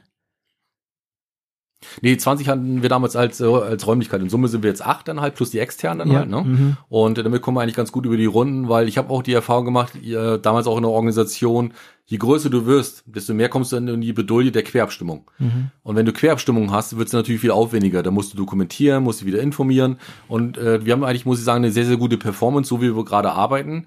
Und wenn wir wirklich einen Überlauf haben, dann haben wir bis dato die Erfahrung gemacht, dass wir eigentlich mit externen Arbeitspakete zu vergeben bei bekannten Lieferanten deutlich besser fahren, als wenn wir nur Leute einstellen. Weil mhm. wir wollen jetzt natürlich auch gucken, dass wir unsere Burnrate nicht nach oben treiben, wie wahnsinnig, mhm. äh, sondern wir müssen natürlich auch schon gucken, dass wir irgendwann äh, den Break-Even erreichen. Ne? Ja, genau. Gerade jetzt mit diesem Corona-Loch dann haben wir schon gemerkt, das ist äh, schon wichtig. Ja, also ich hoffe, dass das äh, mit Corona echt einfach nur ein Black Swan war ähm, und dass so ein heftiger äh, Fall nicht mehr vorkommt. Ne? Ähm, das heißt, du, du, du du bist noch ziemlich operativ oder bist du schon mehr äh, außerhalb und, ähm, und machst Strategie? Irgendwie mache ich alles gefühlt, nicht? Also ich bin das Mädchen für alles. Ne? Und äh, also in der Regel äh, mache ich ja vom Vertrieb Key Account Management, die Pitches, äh, äh, dann äh, auch alles, was so vorbereitende Buchhaltung angeht. Denn wir haben Gott sei Dank ja eine externe Buchhaltung, die das alles dann macht, aber Echt? vorbereiten sowas Buchhaltung? Halt trotzdem noch. ja. Ah, du machst also ja, ich habe ja noch die Rechnung, die ich bekomme. Mhm. Na, also ich, ich kriege die Rechnung dann halt rein, guck, ob das alles richtig ist. Wenn Adressänderungen gemacht werden müssen, weil es falsch ist, schreibt ihn dann an oder irgendwelche äh, Sachen irgendwie nicht bezahlt worden sind, gucke ich nach, wo es hängt. Dann halt nicht. Also diese Sachen mache ich komplett und äh, mache natürlich auch dann in Verbindung mit dem Controlling natürlich auch die gesamten Aufplanungen dann halt auch, die da sind. Da muss ja auch mal schauen dann halt, wie das alles funktioniert. Das ist schon noch eine Menge Arbeit dann halt. Ne? Äh, diese ganzen Sachen wie Anträge für Wirtschaftsförderung und solche Sachen, das mache ich dann halt selber äh, momentan. Alles, was so Corona-Hilfen und sowas angeht, das macht der Steuerberater. Aber du hast ja, nur weil du jetzt zum Beispiel einen Steuerberater hast, musst du ja trotzdem drauf gucken. Ja, klar. Du musst ja trotzdem Informationen liefern, du musst ja gucken, ob das stimmt. Das heißt, äh, so ganz raus kommst du nicht aus der Nummer dann halt, ne? Außer ähm, du hast also jetzt jemanden intern, der, der das macht. Themen. Ja, also ich werde mir jetzt demnächst eine, Assistentin holen, äh, dann halt nicht, die für dich ein bisschen äh, was von den ganzen Themen abnehmen kann. Ähm, da war ich jetzt aber auch erstmal bis dato noch vorsichtig gewesen, dann halt, weil ich erstmal sehen wollte, wie sich jetzt momentan der Markt entwickelt. Mhm. Wo ich dann wieder gleich Geld in die Hand nehme oder jemand woanders kündigt, bei uns anfängt und dann sagen wir meinetwegen nach irgendwie neun Monaten, nee, äh, passt dann doch nicht so ganz, weil die Perspektive fehlt. Das finde ich auch ein bisschen unfair. Aber dein Job ist schon trotzdem, also tatsächlich mehr um die Firma zu kümmern, wo es hingeht, neue Ideen entwickeln und so weiter und so weiter. Ähm, wie viel Prozent deiner Zeit Ja, genau. verbringst du mit Operatives, würdest du sagen? Oh, ich würde schon sagen, momentan, äh, weil äh, auch vieles, also ich habe ja Gott sei Dank keine Fahrzeiten mehr, äh, weil du kannst ja nirgendwo mehr zum Kunden hinfahren, nicht? sondern telefonierst mehr. Ich würde behaupten, das hat sich jetzt ungefähr auf ein Drittel eingependelt, Ein Drittel. Und äh, zwei Drittel, ein Drittel ungefähr. Und zwei Drittel ist Steuerberater, Banken und Co. Alles, was so diese Welt so hergibt, Planungsthematik, Investorenrunden, äh, M&A, Beauftragter und solche Sachen, ne? Okay, okay. Ähm, nehmen wir mal an, du kriegst jetzt deinen Assistent oder deine Assistentin. Äh, kannst du gut delegieren? Ja, das denke ich schon. Ähm, also ich bin aber auch so ein Typ, auch wenn ich jetzt, ich war ja früher mal Offizier bei der Bundeswehr, ich bin jetzt nicht sehr stark hierarchisch ausgeprägt, weil ich finde dann immer, ähm, diesen Spruch finde ich ganz gut, ähm, nichts kann so schlecht sein, dass man es nicht als schlechtes Beispiel nutzen kann. Äh, ist eigentlich dann in vielen Bereichen, muss ich sagen, diese starken hierarchischen Systeme in meinen Augen überhaupt nicht mehr, ähm, soll ich sagen, passen nicht mehr in die Zeit heutzutage rein. Und äh, du musst aber auch, wenn du agil arbeiten möchtest, und jetzt wollen wir mal wirklich auf den Begriff, wenn du Mitarbeiter in agilen Arbeitsweisen haben möchtest, äh, dann kannst du ja auch nicht jeden Mitarbeiter in diese Arbeitsweise versetzen. Du musst ja agil bedeutet ja auch selbstständig. Und es gibt viele Leute, muss ich sagen, die ich dann in meiner, meiner Vergangenheit so kennengelernt habe, die wollen doch ganz gerne geführt werden oder die wollen ganz gerne Ja. irgendwie äh, etwas vorgesetzt bekommen, damit sie von A nach B das durcharbeiten können und sagen, ja, ich bin oh, sauber. ja, genau, keine ne? Verantwortung. Und äh, du brauchst ja, genau. Und äh, die Leute aber zu finden, die wirklich agil arbeiten können, das ist A, rar gesät. Äh, und wenn du solche Leute hast, in der Regel haben die auch Bock, die laufen von ganz alleine. Ne? Und äh, die nehmen das schon, sagen, ja, ja, ich mach das schon. Und dann ist es natürlich auch eine Thematik, wo du sagst, Vertrauen. Und am Anfang kriegt bei mir jeder eigentlich auch seinen Vertrauensvorschuss. Das ist auch, glaube ich, ganz wichtig. Und ich glaube, diese Null-Fehler-Toleranz, das ist auch äh, Relikt der Vergangenheit. Äh, jeder muss Fehler machen, damit du lernst. Und äh, ich habe ja auch kleine Kinder, da fällt sich das ja ganz genauso. Wenn die nicht Fehler machen, wie sollen die besser werden? Ne? Äh, gleichwohl finde ich es immer ganz cool, äh, wenn natürlich auch Mitarbeiter dann den Fehler nicht fünf, sechs, sieben, acht Mal machen würden, sondern auch eine Lernkurve dann zeigen. Äh, das ist natürlich auch so eine gewisse Art von Grundvoraussetzung, würde ich behaupten, von selbstdenkenden Ja. Menschen. Ähm, ist wirklich ein Thema, also besonders in meiner Branche, äh, alles was mit Internet zu tun hat, ähm, dass man irgendwie es schafft, Leute zu haben, die ja Risiko, Risiko äh, ähm, bereit sind, also natürlich nicht völlig schwachsinnig äh, Sachen machen, sondern auch sagen, okay, äh, das und das, ich habe zwar keine Ahnung, wie es funktioniert, aber bevor ich dann David frage oder bevor ich den Spezialist XY aus unserem Pool anrufe, probiere ich es mal selbst und gehe das Risiko ein, dass es kaputt geht. Ja, also Eigenverantwortung. Ähm, ähm, Ja, ich glaube, das hängt aber sehr, also gut, du musst aufpassen, wem du einstellst, nehme ich an. Ne? Ähm, Ja. ähm, aber ich glaube, es gibt viel mehr Leute, die das Potenzial haben, als Leute, die es wissen. Also ich glaube, man Mhm. kann Leute im Team erstmal, wie du sagst, ein Vertrauensvorzug sagen, ein bisschen pushen. Ja, ein bisschen pushen, sag komm, mach mal. Und wenn es schief geht, dann ist es auch in Ordnung. Ja, aber probier, dass es nicht schief geht. Aber man braucht dieses Vertrauensvorschuss. Dann, dann erst, glaube ich, kann man wissen, ja, okay, er oder sie ist jemand, der gerne Sachen macht, von dem er keine Ahnung hat. So nenne ich das bei uns intern. Ne? Ihr müsst ja auch mal Sachen machen, von dem ihr keine Ahnung habt und dann lernt ihr was Neues. Ne? Ähm, ja, genau. und in deiner Branche ist natürlich so ein komplexes Thema, dass es nicht mal ohne geht, oder? Also ich meine, ähm, ihr habt ähm, also Werksvertrag Management online gibt gibt's Konkurrenz? Also nee, Entschuldigung, Mitbewerber? Nee, Eben. also ich wüsste tatsächlich keinen, weil die meisten arbeiten eigentlich eher tendenziell mit so Ticketing-Systemen, aber das, was wir eigentlich gemacht haben, wir haben ja so ein ganz spezielles Verfahren entwickelt, eigentlich auch, wie du weg von diesen Freitexten kommst, sondern nur in Parametrierung reingehst. Das heißt, du stellst das ein, wie früher kennst du das noch, diese Equalizer zu Hause, wo du die äh, Höhen und Tiefen eingestellt hast. Tonstudio. Ja, also Ja, siehst du. ich spiele mit ne? dem Dinger mehrmals in der Woche. Ja. Ja. Und äh, wir haben mittlerweile ein Verfahren entwickelt, dann halt, wo du genauso sagst, meinetwegen ist das jetzt, äh, ähm, was ich, eine Anzahl, also wie du einen Gegenstand quantifizierst. Nehmen wir mal an, im Bereich Automobil, äh, Betriebsmittel dann halt, nicht? Also Betriebsmittel ist etwas, wo du etwas äh, hast, irgendwie ein Werkzeug, um etwas zu montieren zum Beispiel, ne? Oder etwas in die Form zu bekommen. Und jetzt äh, ist es relativ einfach, du kannst sagen, also äh, hast du Störkonturen, äh, 1, 2, 3, 4, ne? Das heißt, hast du nach oben, links, rechts unten eine Störkontur. Also hast du Lackkontakt, äh, dann musst du natürlich dann diesen Gegenstand besonders schützen, dass der Lack nicht zerkratzt wird. Hast du eine Positioniergenauigkeit? Das sind einfach allgemeine Fragen, äh, ähm, wo du sagst, wenn du, wir haben jetzt ein System entwickelt für einen OEM, da kannst du, wenn du acht von diesen Einstellungen gemacht hast, bestehst du aus Textil, 3D-Druck meinetwegen und sonstiges dann halt alles eingestellt hast, kommen automatisch die textuale Beschreibung raus Krass. und automatisch der Preis. Das ja. heißt, wenn wir beide uns das jetzt angucken würden, würden wir alle schauen und sagen, naja, Kontakt zur Oberfläche ist ja ein, so ein Ding zum Spoiler ausrichten. Ja, haben wir, ne? Das mhm. würden wir beide als Laien erkennen können, auch der Einkäufer. Können es einstellen. Das heißt, der Kunde könnte mit dem Lieferanten direkt an dem System, also am Auto stehen, das Betriebsmittel besprechen, sagen, guck mal hier, zack, zack, zack, zack, geh mal kurz durch, ne, was man haben möchte, hier eine Positionierer letztendlich, das muss hier geklemmt werden und solche Sachen. Mhm. dann stellst du es ein und wo stellen wir es her? Nee, das machen wir so in der Werkstatt, das ist, ne, und dann muss es ergonomisch sein, Kunststoff oder wie auch immer. Und dann ist das gut. Und dann kriegt er sozusagen, wenn er draufdrückt, binnen ein, zwei Minuten hat er die Bestellung bei sich zu Hause. Ne? Oh. Und das ist natürlich was völlig Neues, weil du, dadurch, wenn du parametrierst, kannst du auch interpretieren. Das ist ja denn der, das Abfallprodukt von solchen Thematiken. Das heißt, wir sind das erstmalig auch äh, in der Lage, Dienstleistungen interpretierbar zu machen. Und du kannst dir vorstellen, es gab ja vor kurzem hier diese tolle Rede von der Frau von der Leyen dann bezüglich dann halt der Industriedaten, wo Deutschland ja sich ganz gerne auch positionieren möchte, weil diese ganzen Social Media Thematiken sind ja komplett bei uns in Deutschland abgefahren. Nee, der Zug, den kommst ja nicht mehr hinten ran. Mhm. Und äh, wenn du jetzt sagst, du redest jetzt über Industriedaten, redest du ja viel über Maschinen und solche Sachen dann halt oder irgendwelche Parameter, die du aus SPS und sowas ausliest. Ja. Wir sind in der Lage, Dienstleistungen tatsächlich noch zu erklären. Und das ist was völlig Neues. Das heißt, du schaffst es auf einmal Gegenstände, die nur ähnlich sind, vergleichbar auf einmal zu machen. Mhm. Dann, halt, wo du früher nur Freitexte hattest und du gesagt hast, warum kosten das jetzt irgendwie 100 Stunden und das jetzt 800 Stunden? Ja. Das kriegst du ja. auf einmal gemappt, das ganze Thema, und kannst eigentlich auch ganz genau äh, Preisstatistiken fahren, kannst eine KI überfahren lassen mit allem, was dazugehört. Und das ist sicherlich auch teilweise für manchen Kunden noch momentan schwer zu verstehen, aber es hat ein immenses Potenzial, das ganze Thema. Mhm. Und genau das meine ich, ihr, das gab's nicht sowas vorher. Bevor äh, Simpressive kam, gab's dieses Konzept nicht. Das heißt, ihr habt Sachen gemacht, von denen ihr keine Ahnung hattet, weil es das ja noch nicht gab. Ihr habt, das mhm. nennt man auch, ich glaube, es gibt ein anderes Wort dafür, ne? Das nennt man erfinden, ne? Ähm, und, ja, genau. ähm, und das verlangt natürlich ähm, Kreativität, Risikobereitschaft und auch ja teilweise ähm, Move fast and break things heißt der Spruch, ne? Äh, ich übersetze mhm. immer, wenn ich auf Englisch spreche, weil ich als Franzose einen Akzent habe, der für Deutsche nicht so geeignet ist. Also beweg dich schnell und mach Sachen kaputt. Ihr habt wahrscheinlich auch einiges am Anfang kaputt gemacht, was nicht funktioniert hat.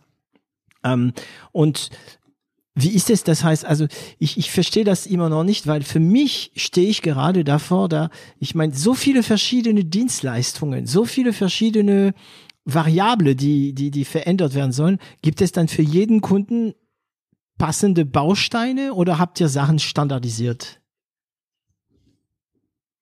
Du kannst eigentlich immer, ähm, wenn du jetzt zum Beispiel ähm, ein Schiff und ein Flugzeug nimmst, würde man mhm. sagen, ist ja was völlig anderes, ne? Mhm. Haben wir aber, aber, wenn du zum Beispiel ein Kabelroute ist oder eine Rohrleitung irgendwie verlegst, und da liegt es aber den gleichen Vorgaben. Du hast Halter, du hast entsprechende, sag ich mal, irgendwie läuft es hoch mit der Steigung oder mit dem Gefälle, andere Thematiken, du hast eine DN-Klasse äh, und so weiter und so weiter. Du hast auch entsprechende Verbraucher dran, das heißt, du hast eine Hoppleitung. Da mhm. kannst du sagen, fünf Meter kosten so viel, zehn Meter wahrscheinlich das Doppelte. Du weißt aber auch, dass du je Meter einen Halter hast. Das sind Metriken sind das dann halt, ne? Du weißt aber auch, wenn du jetzt eine Abzweigung hast, dann muss man das, äh, sag ich mal, im Rahmen der Dienstleistung, wenn man das jetzt erstmal konstruiert, hat man das ein bisschen aufwendiger an der Stelle. Das heißt, wie viele Abzweigungen? Du zählst nur die Abzweigung durch. Und dann weißt du, an jeder Abzweigung hängt mindestens ein Verbraucher dran. Den Verbraucher muss auch noch einzeichnen. Und dann ist es ab einem gewissen Grad, muss, merkst du eigentlich, äh, ähm, dass einfach vom Mechanismus dann her ein Kabelrouting ähnlich ist wie ein Rohrleitungsrouting einfach dann halt. Also das heißt, du kannst unwahrscheinlich schnell einen Transfer mhm. leisten und du musst nicht jedes Mal mhm. neu erfinden. Du musst nur wissen, ist es ein Boot oder ist es eine Yacht? Also wird es ein bisschen größer sein. Welche Vorschriften habt ihr denn? Ah, dann macht ihr es ja so und so. Und dann ist das, muss ich sagen, ab einem gewissen Grad, wenn du gewisse Themen durchgearbeitet hast, immer doch gewisse Art von Wiederholung mit einer ganzen leichten mhm. Anpassung. Länge, Kosten, Anzahl, habt ihr einen eigenen Standard. Und wenn du das drinne hast, dann hast du ab einem gewissen Grad eigentlich auch die äh, Parametrik, wie entwickelt ein Unternehmen oder baut ein Unternehmen zum Beispiel ein Schiff oder ein mhm. Flugzeug. Und wenn du das hast, dann hast du natürlich die DNA der Entwicklung sozusagen für dieses Thema. Und das ist natürlich, wenn ein Kunde auf einmal seine eigene DNA versteht, weil er sie lesbar und interpretierbar macht. Da hat er etwas Mehrwert, einen unwahrscheinlichen Mehrwert drinne, weil bis dato haben die das vielfach gar nicht, weil sie es nämlich versuchen, nur über Ausgaben, also über Spend und über irgendwelche Trackings dann und KPIs irgendwie zu erfassen, aber tatsächlich, was konkret als Inhalt gemacht wird. Da kriegen Sie einen Überblick dadurch dann. Dadurch kriegst du tatsächlich einen Überblick. Du kannst auch dann zum Beispiel, wenn jetzt so diese, jetzt wieder schmuddeliger Begriff, agile Arbeitspakete, diese ganze Kette machst, kannst du natürlich auch immer noch sehen, äh, an welcher Stelle hatten wir eigentlich welchen Change. Mhm. Warum ist dieser Change gekommen? Daten waren nicht vollständig, ein Fehler war drin oder wie auch immer dann einfach dann halt. Änderung vom Designer, dann gehst du weiter, warum hatten wir denn einen mhm. Nicht? Ja, aber der Lieferant hat Blödsinn gemacht. War es eigentlich jetzt in den letzten zehn Claims immer der gleiche? Mhm. Wo haben wir die meisten Claims? Haben wir die im vorderen Bereich der Entwicklung oder im hinteren Jetzt Bereich? Ich an. Und du kriegst auf einmal so, eine, so ein ne, so ein ja. Pattern über den gesamten Entwicklungsprozess, wo du auch einmal sagen kannst, du kriegst eine, ähm, ein KVP, das heißt, du kannst dich nicht so über diskutieren, der Lieferant ist schlecht, sondern, äh, und das ist ja auch schwierig, wenn jetzt ein Lieferant, äh, der wird ja intern nicht so sprechen können, wie der Mitarbeiter, der angestellt ist, der es vielleicht selber versaut hat. Mhm. Ne? Der wird immer sagen, der Lieferant war schuld.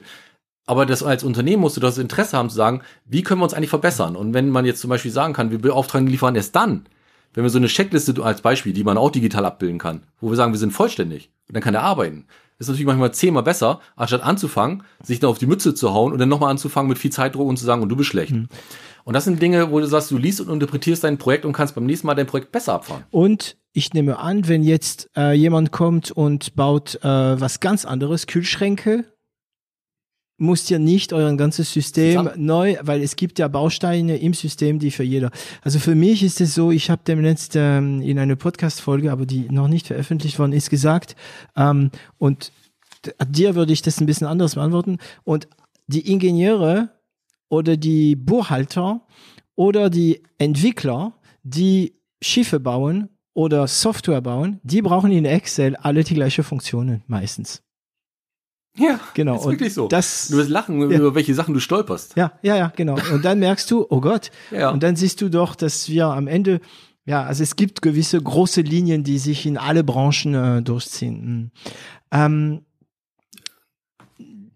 wie, wie, wie ist es mit deiner Zeit? Ich meine, du hast gesagt, selbst gesagt, du bist noch sehr operativ. Eure Thema ist komplex. Ähm, ihr habt ein, ein Teil von euch ist rechtlich, also juristisch, rein juristisch, ne? Es geht ja um Verträge, oder? Weniger. Weniger? Wenig, weniger eigentlich. Wir, wir liefern ja nur die Beschreibung für die Bestellung. Für die deine, halt okay. die Bepreisung. Also technisch, genau. ihr seid technisch. Also ja, es gibt mhm. ja die Technik von euren Kunden, es gibt die Technik von eurem System, die Zertifizierung, die Buchhaltung. Äh, wie organisierst du dich dann, also persönlich? Na, also ich habe erstmal ein gutes Team, was auch vieles auch mitmacht dann halt. Das mache ich ja nicht alles alleine. Nicht? Das, das würde es auch nicht schaffen in dieser Bandbreite dann halt. Ne? Und äh, ich habe dann halt auch äh, externe, die mir dann auch helfen in einigen Bereichen. Aber gleichwohl abbinden muss es halt alles irgendwie selber. Dann da kommst du nicht drum rum. Eine mhm. Klammer brauchst du dann ja halt auch. Ne?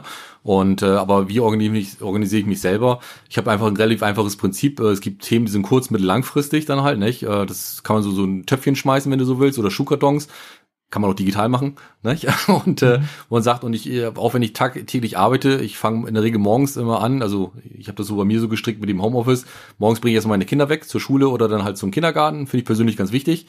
Und dann bin ich in der Regel so um 10, 8 spätestens zu Hause und dann kannst du erstmal alles äh, vormittags machen, wo du telefonieren musst, äh, welche Dinge dann aufbereitest, wegschickst. So, mhm. das ist immer so, ich arbeite sehr arbeitsteilig. Das schaffe ich in der Regel in zwei Stunden maximal. Ne? Dann ist das weg. Wir haben auch morgens unser Daily, dann ist das weg. Dann fängst du an, mittags noch ein paar Themen nochmal irgendwo bei Leuten anzufragen, ich brauche noch das und das und das und das. Und nachmittags sitzt du in der Regel dann so, dass du noch ein, zwei Stunden arbeiten kannst, dass du dann noch irgendwie äh, Dinge anfängst, Tabellen zu prüfen, Excel-Listen aufzubauen. Auch wir plan noch mit Excel, leider Gottes, ne? Mhm. Ähm, aber äh, diese Sachen zu machen und dann nehme ich mir die Zeit für meine Kinder auf, wenn die da sind, dann halt, finde ich persönlich auch wichtig. Und dann um so gegen 19, 19.30 Uhr, wenn die ins Bett gehen, dann habe ich meistens abends dann den Laptop auf dem Schoß dann halt und dann geht's dann mal bis 23 Uhr und solche Sachen. Moment, aber um 19.30 Uhr gehst du ins Bett? Nee, dann, fange ich mit dem Laptop an. die Kinder gehen aber ins Bett. Ja. nee, nee, die Kinder müssen ja ins Bett gehen irgendwann, ah, okay, nicht? Okay, okay. Äh, in dem Alter. Ja, ja. Und äh, ähm, aber das finde ich auch wiederum, muss ich sagen, sehr gut, weil meistens hast du abends deine Ruhe. Du hast nicht so viel Themen, äh, keiner ruft dich an, äh, irgendwo dann halt nicht. Du kannst wirklich konzentriert abarbeiten und mhm. bist manchmal durch diese Phasen am Tag, erstmal bist du ausgeglichener, weil du auch mhm. dann äh, nicht das schlechte Gewissen hast gegenüber den Kindern oder der Familie. Du schaffst es eigentlich in den Momenten, wo du morgens aktiv bist, diesen ganzen operativen Krempel durchzuboxen dann geht's rüber in so, so Planungsthematiken und abends, sag ich mal, machst du noch so, so PowerPoints, alles, was so gemacht werden muss dann einfach dann halt, wo du in Ruhe sitzen kannst und auch kreativ dann einfach auch den Kopf freikriegst. Mhm. Und das würde ich im Büro so nie schaffen. Ich würde diese Produktivität in meinen Augen so im Büro nie schaffen. Ne? Und das ist da ein Vorteil. Und wenn ich zum Beispiel irgendwie am Donnerstag irgendwie kaputt bin, dann nehme ich das Thema halt auch Samstag. Also für mich ist es auch egal, dann einfach dann halt. Ich mache es dann, wenn ich Lust dazu habe und wenn es mir Spaß macht, weil dann kommt ein gutes Ergebnis bei raus. Mhm. Mhm. Ne? Und, und so komme ich jetzt eigentlich Tools? auf so meine 50, 55 Stunden. Ja. Benutzt Bitte? du Tools? Ja. Ähm, wir haben ein, ja. ja, also ich habe, äh, wir haben einmal als äh, CM-System haben wir WeClap. was wir bei uns nutzen. Das ist einfach ein CM-System dann halt, nicht? Und ähm, äh, so ein bisschen Adressdatenbank brauchst du ja zwangsweise, wo deine Kunden drin sind, ein bisschen Historie. Das ist aber auch keine Rocket Science dann halt. Ähm, und wir haben äh, bei uns, äh, das nennt sich dann halt Stackfield. Äh, das ist ein Tool. Äh, da kannst du sozusagen so so ähm, Ordner anlegen, kannst auch äh, so so ähm, Termine äh, machen, ein bisschen Projektmanagement mitmachen, äh, kannst auch Räume mit äh, Zugriffsrechten geben. Ich habe zum Beispiel auch die Firma Piabo mit drinne dann halt. Das heißt, ich kann auch externe einladen, wo wir mhm. einen separaten Raum haben und uns den Daten austauschen und kommunizieren können. Das, da hast du einen zentralen Point of Interest dann einfach dann halt, nicht, wo du einfach gut mitarbeiten kannst. Und äh, das reicht eigentlich auch schon in der Regel. Was ich privat für mich noch nutze, um mich ein bisschen besser zu organisieren, ist dieses von Microsoft To Do. Ah. Das ist relativ einfach, weil da ist ja, das ist äh, auch total trivial. Ähm, aber ich habe das Gute, weil ich habe irgendwie ja zwei Handys. Mal habe ich das private dabei und mal manchmal das Firmenhandy. Ich kann aber diese App auf mhm. beiden installieren. Ne? Und äh, damit kann ich eigentlich, wenn mir abends noch was einfällt, eben ganz kurz eintippen und habe ich nächsten Tag sozusagen gleich in dem jeweiligen Projekt drinne. Hab's aber auch einen Desktop, ich habe es eigentlich mhm. überall immer dabei. Und das ist natürlich für mich einfach schnell und schmutzig. Notierst, Ding, ne? notierst du dich alles aus dem so, Kopf? So,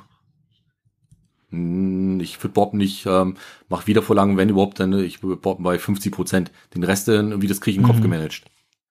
Also wenn ich alles dokumentieren würde, nee, das wäre mir wieder zu technokratisch. ne? Und das ist witzig. Also diese Mischung bei, bei, bei, bei dir und also ich nehme mal bei euch, dass diese Mischung ist, ist ziemlich ähm, sehr interessant. Ähm, und zwar auf eine Seite seid ihr super bereit, auf die Bürokratie einzugehen und auf die andere Okay, jetzt kommt das Wort wieder. Super agil. Ja, aber wenn du jetzt mal guckst, den Vergleich ziehst zur Logistik zum Beispiel, da gibt es die Begrifflichkeiten Renner und Penner. Kennst du das? Nein. Also Renner und Penner. Renner sind die Artikel, die stark äh, gedreht werden und äh, Penner sind die, die langsam gedreht werden. Gedreht ist bekannt? Gedreht? Also äh, umgeschlagen ja. werden. Ja, umgeschlagen mhm. werden dann halt, ne? Das heißt, die, die, die Renner, die sind eigentlich eher vorne, wo die Wege kurz sind, und die Penner sind ganz hinten. Und ähnlich hast du es doch in deinem Informationsmanagement, was du für dich ja auch betreibst. Das heißt, die Dinge, die einfach schnell und agil, also wirklich gut durchgetaktet sind, vielleicht auch für zwei, drei, vier, fünf Stunden, sich die aufzuschreiben. Manchmal ist noch so manchmal so ein Post-it ganz gut, noch einfach sich den irgendwie ranzuhauen und einfach zu sagen, den habe ich jetzt nicht erreicht, ruf ihn her nochmal an. Nur ein mhm. Stichwort. Da reicht ja völlig hin. Aber das in ein System einzugeben, muss ich sagen, das finde ich persönlich zu aufwendig.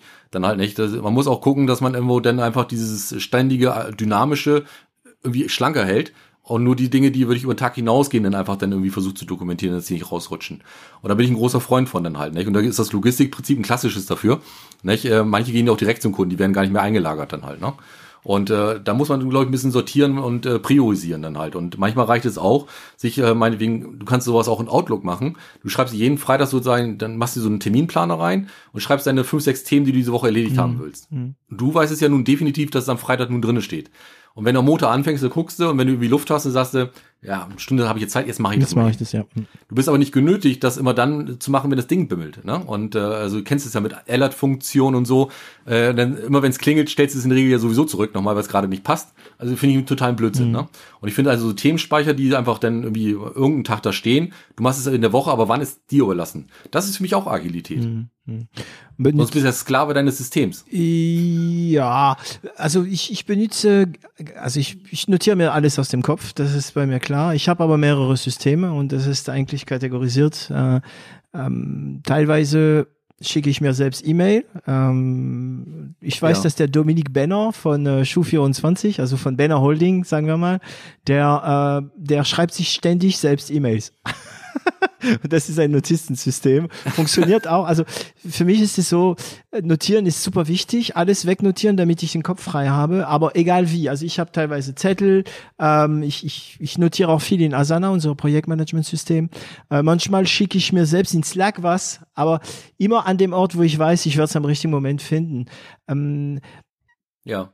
Und ich finde in Outlook dieses neue System gar nicht schlecht. Ich benutze nicht, ich benutze es ehrlich gesagt nicht, aber in Outlook gibt es ja diese, diese Notiz, äh, nicht die Notizen, diese Aufgaben. Da kannst du auch alles schreiben, aber das Coole in Outlook finde ich, äh, du kannst ja auch E-Mails als Aufgabe in Erinnerung reinwerfen und so weiter oder oder sogar Kontakte Leute die und ich glaube wenn man das auch benutzt ist es auch cool also ich, vermute, egal welches System du hast, Hauptsache es, es klappt. Ähm, wie kommuniziert ihr intern? Also habt ihr WhatsApp, Slack, E-Mail, was ist? Ja, also bei Stackfield gibt es einen entsprechenden Chat, äh, das kannst du nutzen, der ist auch DSGVO-konform tatsächlich im Gegensatz zu WhatsApp.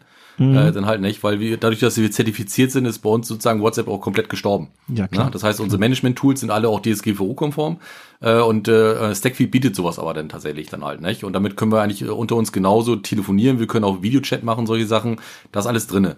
Und mhm. die, die meisten anderen Sachen, die in der extern gehen, ja, da gibt's ja mittlerweile drei Millionen irgendwie Videochat-Systeme dann halt von GoToMeeting, Teams, äh, wie sie alle heißen, Zoom, Big Blue äh, Button, ne? Zoom, ne? 3CX.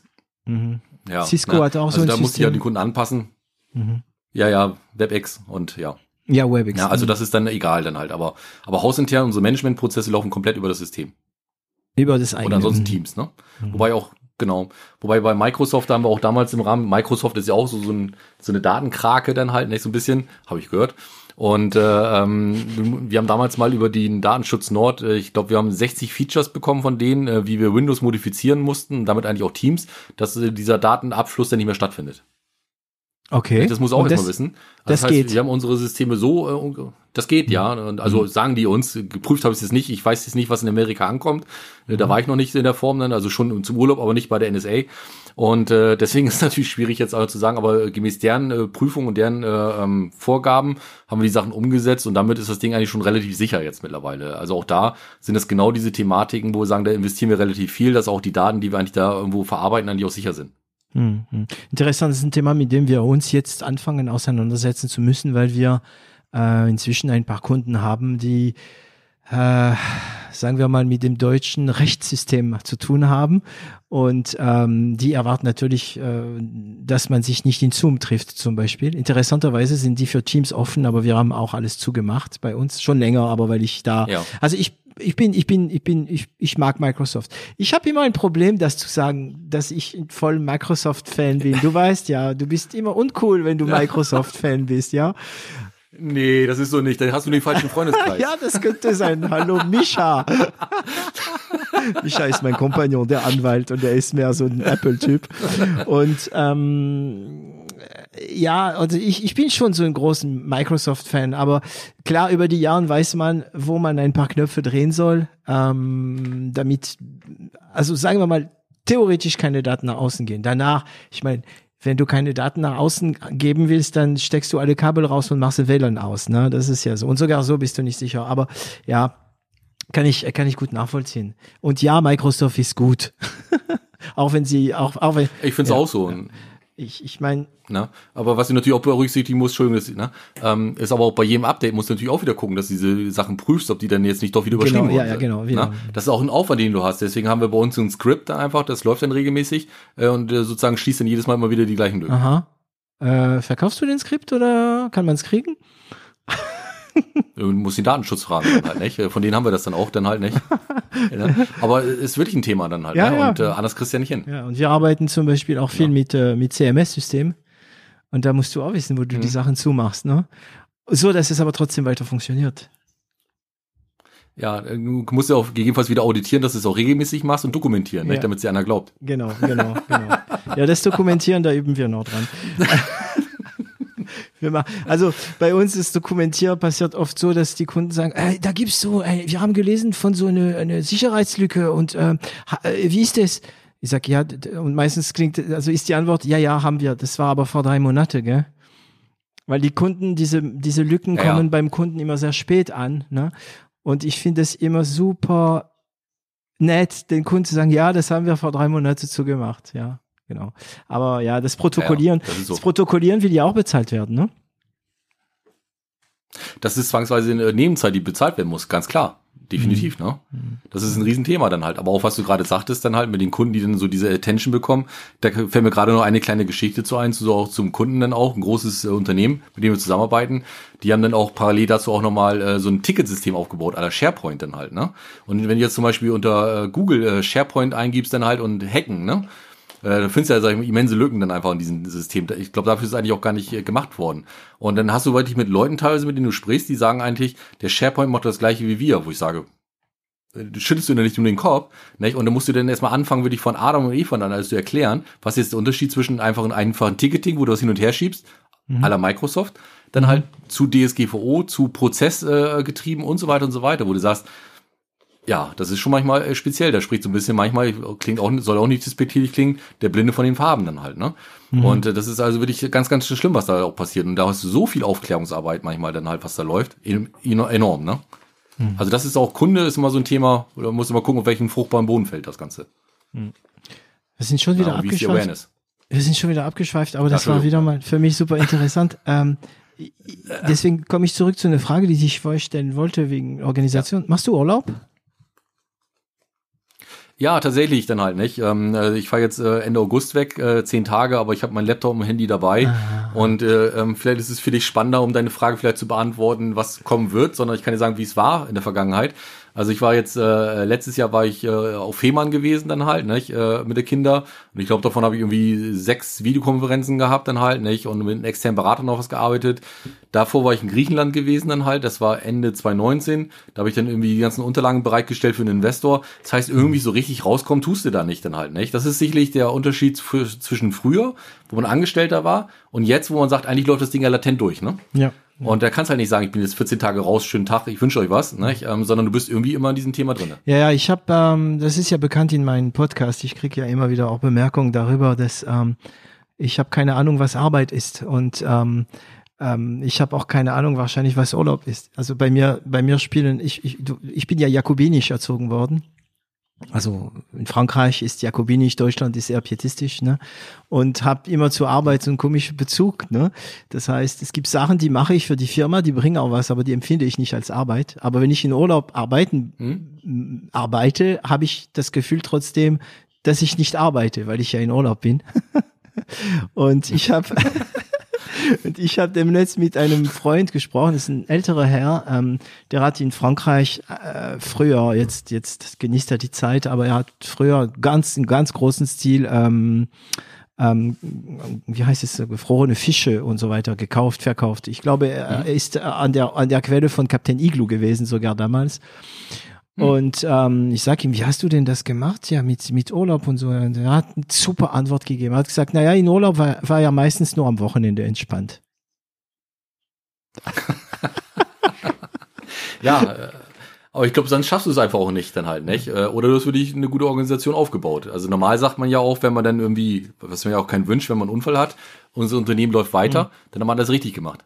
Genau. Ich hatte auch so eins. Unternehmen, die kollabieren, äh, haben Probleme. Ja, ich, ich hatte ja. so eins, also der Siegfried Lang von der Bäckerei Lang hatte äh, von seinem mhm. Vater, ich glaube so sieben oder zwölf, ich weiß nicht mehr, Bäcker, sieben Bäckereien geholt und ein paar Jahre später hatte er 135 gehabt und ähm, er sagt von sich selbst, aber ich glaube, er lügt sich selbst an. Er sagt von sich, von sich selbst, ähm, er hat eigentlich nicht so viel gearbeitet. Und er hatte immer Leute gehabt und so weiter. Aber das Ziel wäre ja schon, dass, dass wir, also du, ich, äh, Tilo Bono, wer auch immer äh, äh, eine Firma führt, ähm, dass wir nicht mehr da sein müssen. Nicht um einfach nichts zu tun, am Pool zu sitzen, weil ich glaube, am Pool sitzen kann ich auch gut, aber irgendwann mal hast du keinen Bock mehr, ähm, sondern um vielleicht andere Sachen anzugehen, äh, wichtigere Sachen oder wichtigere, ja, so Neues kreieren, Neues Bootstrappen und so weiter. Mm, aber das ja, dauert noch. ist wirklich so. Das habe ich auch kennengelernt mit meinen Kindern eigentlich dann halt. Nicht? So, seitdem ich meine Kinder habe, äh, merkst eigentlich auch schon das Thema Achtsamkeit, Lebensqualität und solche Sachen, die kommen natürlich schon in den Fokus. Und dann äh, denkst du dir natürlich schon dann halt, wie lange willst du das Hamsterrad eigentlich drehen? Gleichwohl du weißt, du musst eine Form von Sicherheit irgendwie generieren für die Familie. Auf der anderen Seite willst du aber auch irgendwo sagen, na ja, aber irgendwann bist du halt auch alt und das Leben ist halt auch endlich, ne? Mhm. Und ich glaube, diesen Spagat hinzubekommen, das ist natürlich schon erstrebenswert. Und ich glaube, das Beste in der Vorstufe, was dir geschehen kann, ist, wenn du arbeitest und das macht dir einfach schlicht Spaß dass du es gar nicht merkst, dass es Arbeit ist. Das, das meine ich die, mit neuer die, die Krönung ist natürlich, wenn du, ja genau. Ja, genau. Und dann irgendwann die Krönung ist natürlich, wenn du sagst, naja, ich brauche nicht mehr arbeiten, ich mache einfach, ich bin Privatier und mache einfach das, wozu ich Lust habe. Und was machst du das dann? Also ich wüsste, ich würde noch eine neue Firma gründen oder keine Ahnung, einen neuen Podcast oder so. Aber dann hast du nicht den Zwang.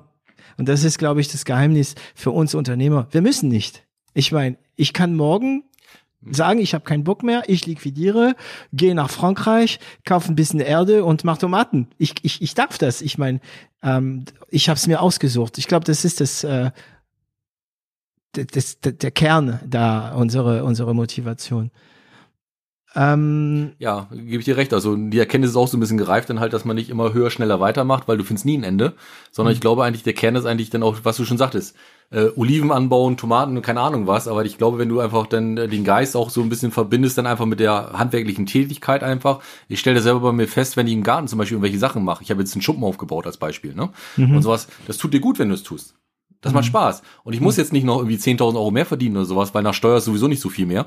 Und äh, das macht dich auch nicht glücklicher.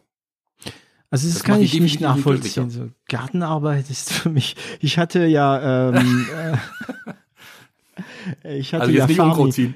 ja, nee, ich, ich bin mehr der, der, ja, ich würde wieder Musik machen oder ähm, oder einen neuen Podcast oder so. Aber ich, ich weiß, was du meinst. Deswegen mein Beispiel mit Tomaten. Ich hasse Tomaten vor allem.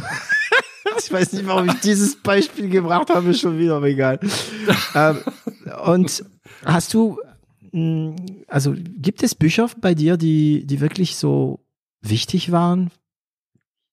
Als Unternehmer oder als, als Mensch oder? Nee, witzigerweise war ich immer so ein Typ, äh, der einfach immer nur äh, Sachen Fachliteratur einfach gelesen ja, hat, vielfach, weil ich mich für solche Sachen interessiert habe. Ähm, es gibt aber nicht äh, das, sondern es war eigentlich immer eine Zusammenstellung aus verschiedensten mhm. Themen, die mir hinterher so, so ein Bild gemacht haben. Ich, ich kann mir nicht vorstellen, dass das eine Buch immer dann ausschlaggebend ist für sein ganzes, für jemanden für sein ganzes Leben. Weil es so ähnlich so, so wie ein Freundeskreis und äh, wie du dich selber reflektierst, sind es ja immer verschiedene Quellen, die das Ganze von dir machen. Und das, in meinen Augen machen das Bücher ganz genauso dann einfach dann halt. Es müssen verschiedenste Sichten einnehmen, dass du dir deine eigene Meinung bildest und nicht einfach nur eine Meinung hinterherläufst. Mhm. Und ich glaube, das ist ganz wichtig dann halt. Und wenn du dann eher den Transfer leisten kannst, anstelle einer Reproduktion, dann glaube ich, dann bist du auch für dich auch äh, gut. Und da bist du eigentlich auch in der Situation auch, wo du auf verschiedenste Situationen gut reagieren kannst. Wenn du nur reproduzierst, dann weißt du manchmal in unbekannten Situationen gar nicht, wie du manchmal umgehen sollst. Und äh, ich glaube einfach, dass du viele Impressionen einfach sammeln solltest, äh, wo man sagt, und das abwägst voneinander und dann dir dein eigenes Buch im Kopf schreibst, gedanklich, dann halt nicht. Aber ansonsten glaube ich nicht, dass mich da was konkret beeinflusst hat. Das erinnert mich an einen Spruch, den ich dem Netz gehört habe. Und zwar, ähm, was ist der, ähm, der Unterschied zwischen Plagiat und eigene Arbeit? Die Anzahl der Quellen.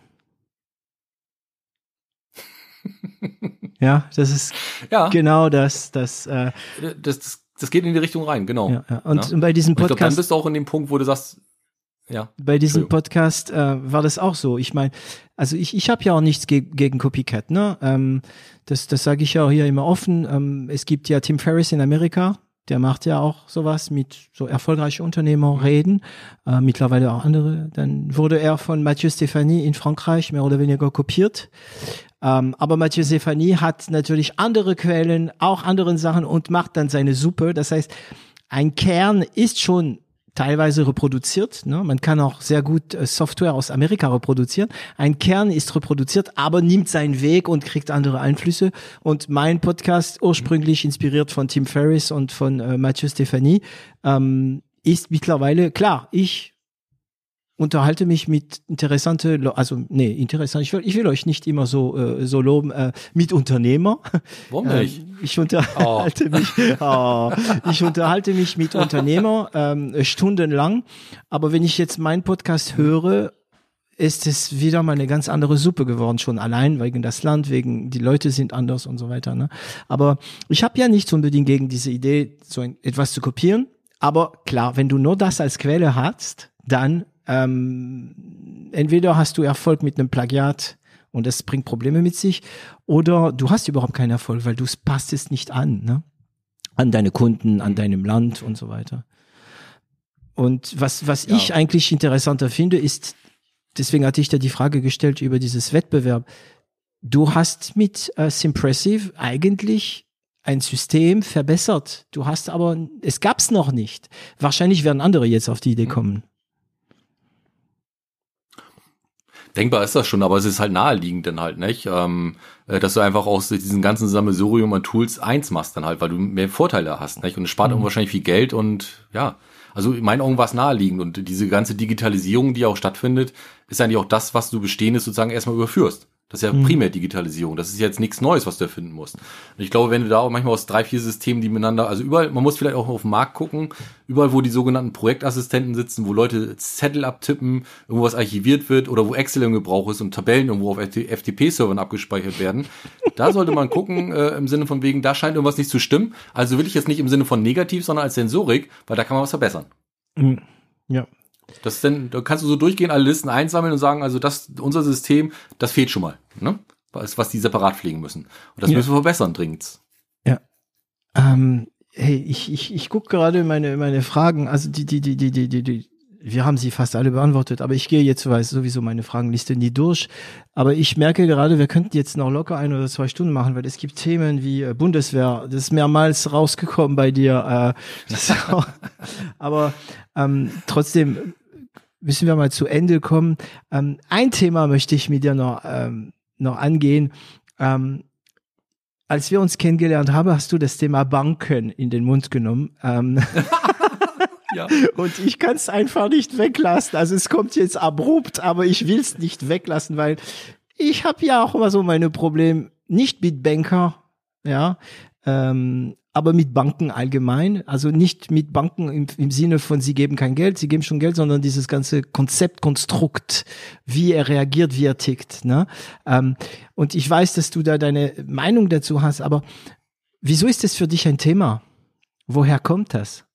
Naja, also äh, vielleicht äh, von der äh, Entstehungsgeschichte. Wir haben ja damals mal, als wir dann gegründet haben, äh, waren wir ja bei der Hausbank äh, gewesen von einem unserer Gesellschafter und äh, ähm, das war alles total entspannt, alle nett und freundlich, dann halt nicht super, nicht ganz toll. Und äh, da hast du deine Kontokorrentlinie bekommen, du hast die Bürgschaften bekommen, nicht? hast aber alles 100% besichern müssen.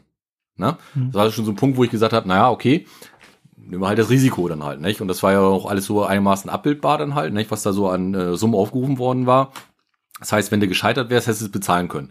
Weil ich denke immer so, ich gehe nicht so ein Risiko ein, dass ich mein ganzes äh, Haus und Hof verliere, dass ich meine Familie in eine missliche Situation bekomme, sondern dass ich immer das noch bezahlen kann dann halt. Ja. Ne? Und äh, dann, äh, wenn du mit der Bank arbeitest, in der Regel wirst du ja jetzt nicht ongeboardet, sondern du kriegst ja nur deine Dokumente, die du unterschreibst mit allem drum und dran. Aber keiner sagt dir zum Beispiel, ähm, wie zum Beispiel letztendlich, äh, was du da monatlich zu liefern hast. Also am Anfang, dann, irgendwann haben die gesagt, ja, wir brauchen von ihnen meinetwegen jetzt die BWA und die Susali dann halt, ne? Und dann habe ich gesagt, ich gründe gerade. Ja, können sie haben, müssen, äh, ne? wo ich sage, müssen sie halt nur sagen, dann halt, nicht? Und äh, ja, dann brauchen wir von ihnen mal einen Bericht oder irgendwie so, wo ich sage, ja, wie wollen sie den denn haben? Ja, dann schreiben sie doch einfach mal. Sie werden doch irgendeine Vorgabe haben dann halt, ne? Und mhm. so hast du wirklich über dieses Abklopfen dir nach und nach einen Mechanismus rausgebildet, was sie überhaupt haben wollen dann halt, weil ähm, das fand ich schon, muss ich sagen, ganz komisch dann halt, ne? Und ähm, dann, was ich auch ein bisschen merkwürdig finde, auf der einen Seite, dann, ja, machen, wir brauchen von ihnen eine Fünfjahresplanung. Hab ich gesagt, hab ich gesagt, ja, ich kann auch eine Zehnjahresplanung machen, habe ich gesagt. Also ich ja. weiß ja nicht mal, was nächstes Jahr ist dann halt. Wir haben eine geile Idee. Dann habe ich gesagt, nicht, wir wollen dann nach vorne gehen. Ich gesagt, ich schreibe Ihnen da gerne was hin. Ne? Aber ich gesagt, aber es ist doch auch wichtig, dann halt erstmal zu sagen, okay, wie, wie schnell kommen wir in den Markt? Ich kenne ja nicht mehr den Sales Cycle. Ne? Und dann haben wir erstmal eine Annahme gemacht kriegen die alles, was sie haben wollen. Und dann geht's dann halt Schritt für Schritt weiter. Dann halt, dann triffst du die Annahme nicht dann einfach nicht, weil einfach dann gewisse Sales-Zacke sich nicht in drei Monaten widerspiegeln, sondern erst in sechs Monaten. Versatz. Ja, also sie sind ja unter ihrer Planung. Ja. ist ja nicht mhm. schlimm, nicht? wir sind ja liquide. Ja, aber da müssen sie doch was dazu schreiben. Er sagt, was soll ich denn jetzt dazu schreiben? Dann halt, habe ich ja vorher gesagt, dann halt, ne? Und dann fängst du an, dann über so, so äh, Mechanismen zu reden, wo du sagst, das ist fast so ein bisschen da, wie so ein Déjà-vu bei meinem vorigen Arbeitgeber, wo du auf einmal dann dokumentierst, für irgendeinen Quatsch dann einfach, den in meinen Augen, sag ich mal, der von vornherein bekannt war, weil auch da wird wieder das Startup mit dem normalen Unternehmen gleichgesetzt dann halt, ne? Und ja. das ist einfach so, wenn du ein bestehendes Geschäft hast und das stark abweicht, ich würde es verstehen. Wenn du ein Startup bist, wo du sagst, du musst jetzt irgendwo mal verankern und anfangen zu laufen und du kennst die Steigungskurve gar nicht, sondern gehst erstmal von der Theorie aus, dich dann dafür erklären zu müssen, dass du jetzt anstatt drei Monate sechs Monate gebraucht hast, das finde ich schon müßig dann halt, ne? Und das sind so Dinge dann halt, wo es, wo es dann manchmal schon echt speziell wird dann halt, ne? Aber was mich wundert, ist, dass du als Startup zu einer Bank gegangen bist, überhaupt. Ja, es war so ein bisschen auch lanciert natürlich auch, jetzt, ob das jetzt äh, bös gemeint war, glaube ich jetzt eher nicht, sondern eigentlich eher unterstützend äh, von den Gesellschaftern natürlich auch dann halt, nicht? Äh, wo du gesagt hast, naja, du hast halt dann die äh, Umsatzvorfinanzierung und als wir dann im ersten Jahr die eine Million Umsatz gemacht haben und du Zahlungsziele äh, von großen Kunden hast, dann die 60 Tage sind, plus nochmal, mhm. ne? Dann da kommt schon Geld zusammen. Und da bist du gar nicht so böse drum, wenn du eine Kontokorrentlinie mhm. hast. Und äh, wenn du als Startup zum Beispiel jetzt auch irgendwie ein Leasingfahrzeug haben willst, was sagen die? Zeigen Sie uns die letzten Bilanzen mal, die, jetzt drei, die letzten zwei Jahresabschlüsse, ja. hab keinen. Ja, dann brauchen wir eine Bürgschaft von Ihnen. Ja, super. Bist wieder bei mhm. der Bank. Ne? Und äh, dann haben wir damals auch nochmal die, diesen Prototypen, dann haben wir auch dann sozusagen über Leasing dann noch reingenommen, damit wir mehr Eigenkapital haben. Ne? Und äh, das kannst du ja dann umwandeln, das ganze Thema. War auch gut. Wieder die Bank drinne. Mhm. Ne? Und das heißt, du hast schon gewisse Dinge, die gehen einfach ohne Bank nicht. Aber was ich mich schon gefragt habe, dann halt, ich hatte einmal so eine Diskussion gehabt mit denen, wo ich gesagt, dann fing die auch an mit diesen ganzen Krimskrams, mit irgendwelchen Zetteln und was ich da irgendwie liefern sollte. Und da habe ich gesagt, wissen Sie, eins verstehe ich hier gerade gar nicht dann am Tisch, ne? Eigentlich sind Sie doch mein Lieferant oder mein Dienstleister. Vergiss es. Sie stellen mir doch gewisse Dinge zur Verfügung. sind keine Dienste. Ja, ja, ja. und, ja, genau, das habe ich auch gesagt, das habe ich dann zum Schluss äh, dann nochmal diagnostiziert, dann habt ihr das auch nochmal gesagt. Eigentlich verhalten Sie sich aber gar nicht wie ein Dienstleister, aber Sie kriegen doch von mir Geld. Sie haben alles hundertprozentig besichert, habe ich gesagt. Welches Risiko haben Sie denn mhm. tatsächlich dann halt mhm. wirklich dann halt? Und warum muss ich mich am Ende des Tages so fühlen, gerade als wenn ich Bittsteller bin? Ja. Ne? Und das sind so Dinge, die werden, das ist also wenig partnerschaftlich, wenig ich erkläre euch mal so nach dem Motto, Leute, letztendlich, liebe Startups, letztendlich, wie wir arbeiten hier, weil ihr seid ja junge Unternehmer. Ich, du weißt am Anfang nicht alles. Ne? Und solche Sachen, wie plane ich etwas, was ich nicht weiß, wie es kommt, damit die Bank auch zufrieden ist, damit sie sagt, okay, ich habe die transparent, ich sehe auch die Trigger, die jetzt kommen, jetzt können wir eine Planung anfangen. Das heißt, das ist völlig. Äh, Entschuldigung, das heißt, dass nach ja, deiner okay. Meinung die Bank nicht unbedingt ähm, Sicherheit wollen, sondern einfach nur einen transparenten Plan. Na, einen Plan brauchen die, aber die wollen natürlich äh, am liebsten 120 Prozent Sicherheit ne, mhm. ne, in diesen ganzen Dingen. Also die Bank, muss ich sagen, ist jetzt äh, kein Dienstleister, der ins Risiko geht. Ja. Ganz klar. Ja. Ne, das habe ich schon so festgestellt. Ja, also äh, ja, ich, ich möchte jetzt nicht. Ähm, also es, es fällt mir immer schwer, ähm, positiv über Banken zu sprechen. Deswegen halte ich lieber meinen Mund. Ähm, aber manchmal habe ich das Gefühl, die sind einfach nur, nur weit, weit, weit von ihre Nichtkunden, weil du bist kein Kunde. Äh, ich meine, ich, ich, ich würde diese Bemerkungen Banker nicht mal machen. Ähm, ich bin doch Kunde, sie sollen mich bedienen ein bisschen, weil ich fühle mich wie ähm, ähm, wie Don Quixote fühlen, der äh, gegen seine, äh, ich wollte sagen Leuchttürme, ich, ich finde das Wort äh, auf Französisch gerade, aber nicht auf Deutsch, gegen seine Windmühlen äh, kämpft. Ne? Ähm, ähm, also ich frage nicht mal bei der Bank. Das ist krass. Also klar, ich habe das Glück, dass meine äh, meine Firma ein Traktor ist und und keine Rakete. Also ein Traktor ist jemand ist eine Firma, die Geld verdient peu à peu immer mehr von selbst und sein Kapital selbst erschafft. Ähm, Rakete kriegen halt Kapital halt meistens von der Bank oder in, ähm, von einem mhm. Startup. Ähm, wenn ich, also jetzt werden wir demnächst mit l'Agence auf Suche gehen für Investoren für, für ein neues Projekt, aber da gehe ich auch nicht zur Bank. Aber wie du sagst, das Thema, du bist ja gar nicht zur Bank gegangen, um was zu finanzieren, sondern einfach, du, du kommst immer zu, die ba zu der Bank, auch wenn du ja Millionen Investoren bekommst. Ähm, ja. Was haben die geantwortet? Also was hat dein Beraterin oder dein Berater geantwortet, als du gesagt hast, äh, sie benehmen sich doch gar nicht wie ein Dienstleister?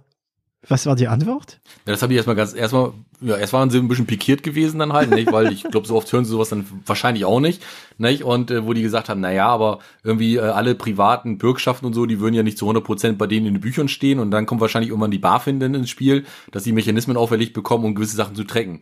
Wo ich sage, das mag ja sein, aber mir ist es halt hundertprozentig Licht und ich komme mir halt blöd dabei vor, etwas zu dokumentieren, wo ich sage, sie kriegen es doch hundertprozentig zurück.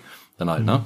Das sind solche Sachen, ja, also da, da haben wir immer so ein Gap drinne gehabt dann halt, äh, ähm, und da habe ich eigentlich auch gemerkt, äh, eigentlich auch damals, als auch Corona jetzt auch dann gestartet war, haben wir die Planung natürlich ein bisschen weiter nach rechts geschoben. Und ja. dann haben die gesagt, ja, die, die Planung ist ja jetzt so weit rechts dann halt, ne? Ich gesagt, ja, Entschuldigung, wir haben ja Corona dann halt, ne? Wo ich sage, mhm.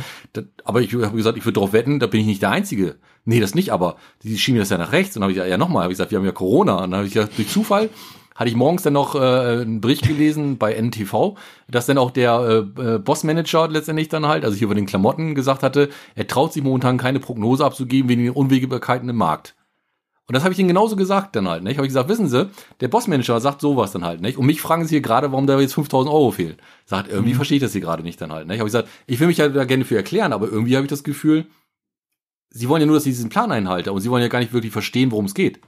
Ja, ja, und das merkst du schon, du bist hinter doch irgendwo, in so einer Tabelle gefangen dann halt, nicht? Ja, und ich genau. glaube auch, diese Leute, die sind ja personell mittlerweile auch irgendwie auch unterbesetzt schlichtweg, äh, dann halt, und die haben auch gar nichts anderes mehr, als diese Tabellen einzufordern, die sind dokumentiert, die müssen sie tracken, da müssen sie ihr Bericht zuschreiben, äh, weil die auch gefangen sind in so einem System dann halt, nicht? Das mache ich Ja. ja nicht mal die persönlichen Leuten zum Vorwurf, aber das System ist da einfach auch ein bisschen schief dann halt, nicht? Und dann müsste Ja. es doch eigentlich eher so eine Art Startup-Bank geben oder sowas in der Form, die einfach dann auch Leute hat, ähm, die dir auch helfen, die das erklären. Ne? Und ähm, Mhm. wir haben ja auch zum Beispiel ähm, Bremen auch mit der Bremer Aufbaubank einiges äh, gemacht, dann einfach auch dann halt.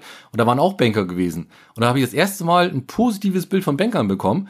Die haben mit dir gesprochen, die haben dir Fragen gestellt, wo ich sage, ey, das ist ein guter Aspekt, da denke ich nochmal drüber nach dann halt. Nicht? Die haben mir wirklich auch substanziell geholfen dann halt. Das muss ich sagen, das war echt klasse.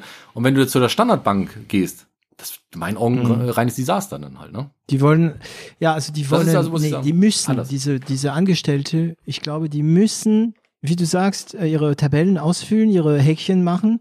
Ähm, und ähm, wenn du etwas nach rechts schiebst, dann gerät er unter Druck, weil er wird dann verantwortlich dafür gemacht. Ja, ja, wie jetzt? Der Kunde Ja, hat genau. ja das nach rechts geschoben und er sicher, also es geht dann nicht es geht eigentlich sehr selten darum, Unternehmer zu helfen, sondern Verantwortung zu schieben. Das heißt, der Chef schiebt die Verantwortung auf seinen Teamleiter, der Teamleiter auf der Berater, der Berater auf der Unternehmer. Ja, genau. Ja, genau. Und äh, die, die Tatsache, dass wir Sachen unternehmen und dass wir, ja, wir können pleite gehen. Ja, aber die Investitionsfonds, also die Kapitalrisiko und so weiter, ja, ähm, die haben es geblickt. Die, die, die haben diese Konzept, ein paar gehen pleite und andere sind Eich, äh, Eichhörnchen. Wo habe ich das jetzt her? Ein, ein, Einhörner. Vielleicht auch Eichhörnchen. Nee, das ist, ich weiß warum, weil ich, ich, ich, ich, ich benutze immer, äh, ich habe einen Spruch äh, erfunden für mich, ähm, wenn, wenn Leute sich gegenseitig ähm, vergleichen, sage ich, es ist echt wirklich der Eichhörnchen, der macht sich lustig über die Forelle. Also ja, manche, manche sind Einhörner und die haben das gemacht, aber ja, also von deswegen gehe ich nicht zur Bank, wenn ich äh, wenn ich Geld brauche. Aber du hast schon recht. Irgendwann mal landet man zur Bank, schon wenn man ein Leasing will. Ja, ähm, ähm, ähm, ich habe ja auch ähm, das erlebt, dass Firmen, die eine große Bonität haben, keine Leasing bekommen. Hm? Ja, das, das ist möglich. Ja, also Ja. es gibt Firmen, die haben eine bestimmte Rechtform, das gefällt die Banken nicht, ja, und kriegen keine ähm, Leasing. Und da kannst du sagen, ja, wir, wir geben euch, keine Ahnung, Sicherheit 15, nee, machen wir nicht. Wir geben Sicherheit 15.000 Euro. Wir, ähm, was war das nochmal damals? Die haben gesagt, ja, der, der, der Unternehmer hat gesagt, er ist bereit, sogar privat zu bürgen. Der hat, der Typ hat Millionen, ne? nee, nee, die Unternehmenforms äh, ge gefällt uns nicht. Und ähm, ja, das Ja. Ist, aber Banker sind, nicht, ich glaube, Banker sind einfach nicht dafür da, Unternehmen zu unterstützen. Das ist nicht deren Beruf. Vielleicht müssen wir Unternehmer verstehen, dass Banken das nicht bieten können. Das ist nicht deren Beruf. Nein, da, da gebe ich dir total recht dann halt. Das war auch ein Irrglaube von mir. Dann Mhm. einfach, da bin ich auch schlau dann äh, geworden. Und du müsstest aber eigentlich dann auch wiederum äh, das äh, Investorennetzwerk besser strukturieren, dass du eigentlich auch den richtigen Investor für dich findest, der auch bereit ist, das ein oder andere mitzugehen, der aber auch dein Produkt versteht oder der auch generell in solche Themen investiert. Ja. Weil dieser gesamte Investorenmarkt ist in meinen Augen völlig zerrüttet und unwahrscheinlich schwierig zu durchdringen. Und wenn ich jetzt mit den Erkenntnissen, die ich jetzt gesammelt habe, über die Investorenrunden am Anfang da gestanden hätte, würde ich das Thema vielleicht nochmal anders angehen. Ne? Und äh, es ist auch äh, am Anfang auch wirklich schwierig, äh, da auch überhaupt jemanden zu finden, den zu adressieren, weil du auch da beim Investor vom Pitch bis zur, äh, zum Schließen äh, mit Handelsregistereintrag, mit allem, was dazu ist, in der Regel bei neun bis zwölf Monaten liest, dann halt, ne? Und da bist du eigentlich schon ganz gut dabei dann halt. Und wo ich sage, naja, da hast du ja auch nicht so viele Auswahlmöglichkeiten, wo du sagst, ich fahre jetzt sechs, sieben Runden, dann bist du ja sieben Jahre weiter. Ne? Oder du machst halt so viele Themen parallel zueinander, da bist du voll. Ne? Das ist also schon schwierig dann halt. Und da, das musst du erstmal erkennen. Ne? Aber so, so ein bisschen den Höhepunkt hatten wir jetzt vor kurzem dann einfach auf. Wir haben ja noch einen großen Investor mit reinbekommen bei uns dann halt auch. Ne? Verträge alles unterschrieben. Und dann waren wir bei der Bank gewesen, oder ich habe dann mit denen telefoniert und dann habe ich gesagt, hier, das kann sein, nicht, wegen Corona, Handelsregistereintrag, das dauert ein bisschen länger dann halt, ne? Äh, ob sie uns dann mal bereit wären, mal eben dann sozusagen äh, die Linie zu erweitern, einfach dann halt, nicht? Weil wir haben sie runtergesetzt gehabt, eben, ne, für diese Zeit, Verträge alles unterschrieben. Ja, machen wir, ne? Hab ich, ne? Und alles klar. Und drei Tage vorher haben sie gesagt, nee, das machen wir dann doch nicht. Äh, habe ich gesagt, warum das denn nicht? Habe ich gesagt, in drei Tagen muss ich ja Gehalt zahlen. Mhm. Ne? Und dann, nee, das ist ja nicht rechtsverbindlich gewesen und dann haben sich so zurückgezogen. Und jetzt, äh, mein einer Investor hat gesagt, das ist ihm jetzt auch zu blöd, hat dann das Geld überwiesen, dann halt nicht einfach bei uns aufs Konto. Und äh, ähm, ja, dann wird jetzt demnächst natürlich eine andere Konsequenz gezogen, dass wir einfach dann gegebenenfalls uns einfach einen neuen Anbieter suchen, dann einfach dann halt. Die haben wir auch schon gefunden. Mhm. Aber das ist schon, wo du sagst, das ist schon echt existenzgefährdend, was da dann manchmal läuft, dann einfach dann halt nicht. Und das muss ich sagen, das war bitter, zumal du parallel im Internet, äh, unter äh, LinkedIn und Facebook genau diese Sachen, wir sind hier Startup-Unterstützer, Förderer und ja, sowas dann genau, halt, genau. und dann so eine Nummer dann zu bringen. Und da sagst du, das ist so ambivalent und wo ich sage, da lernst du eigentlich auch, dass du in schlechten Zeiten, beziehungsweise gerade wenn du einfach Zeit brauchst, wo du sagst, du hast ja die Verträge unterschrieben, da kommt eine große Summe jetzt gerade dann halt nicht, die war fast siebenstellig gewesen, und du sagst, mhm. die kommt ja jetzt gerade, ne? ja, die nicht mehr dazu bereit waren. Und da sagst du auch, ja, pff, was willst du mit so einem äh, Dienstleister da machen? Und warum kriegst du nie mit? du, Haben sie nicht begründet, war ja nicht äh, rechtsverbindlich und hin und her, aber da lassen sie sich auch nicht raus, weil das ja gegebenenfalls angreifbar, keine Ahnung was ist. Nicht? Aber das ist dann auch immer, wir wissen gerade auch echt albern dann halt nur noch, wo ich sage, ja, wozu habe ich denn das? Äh, ich muss alles besichern. Du mhm. musst irgendwelche Pläne abliefern für Dinge, wo du sagst, wozu? Ich weiß deren Mechanismen, die haben sie auch, aber für dich stiftet es keinen Nutzen.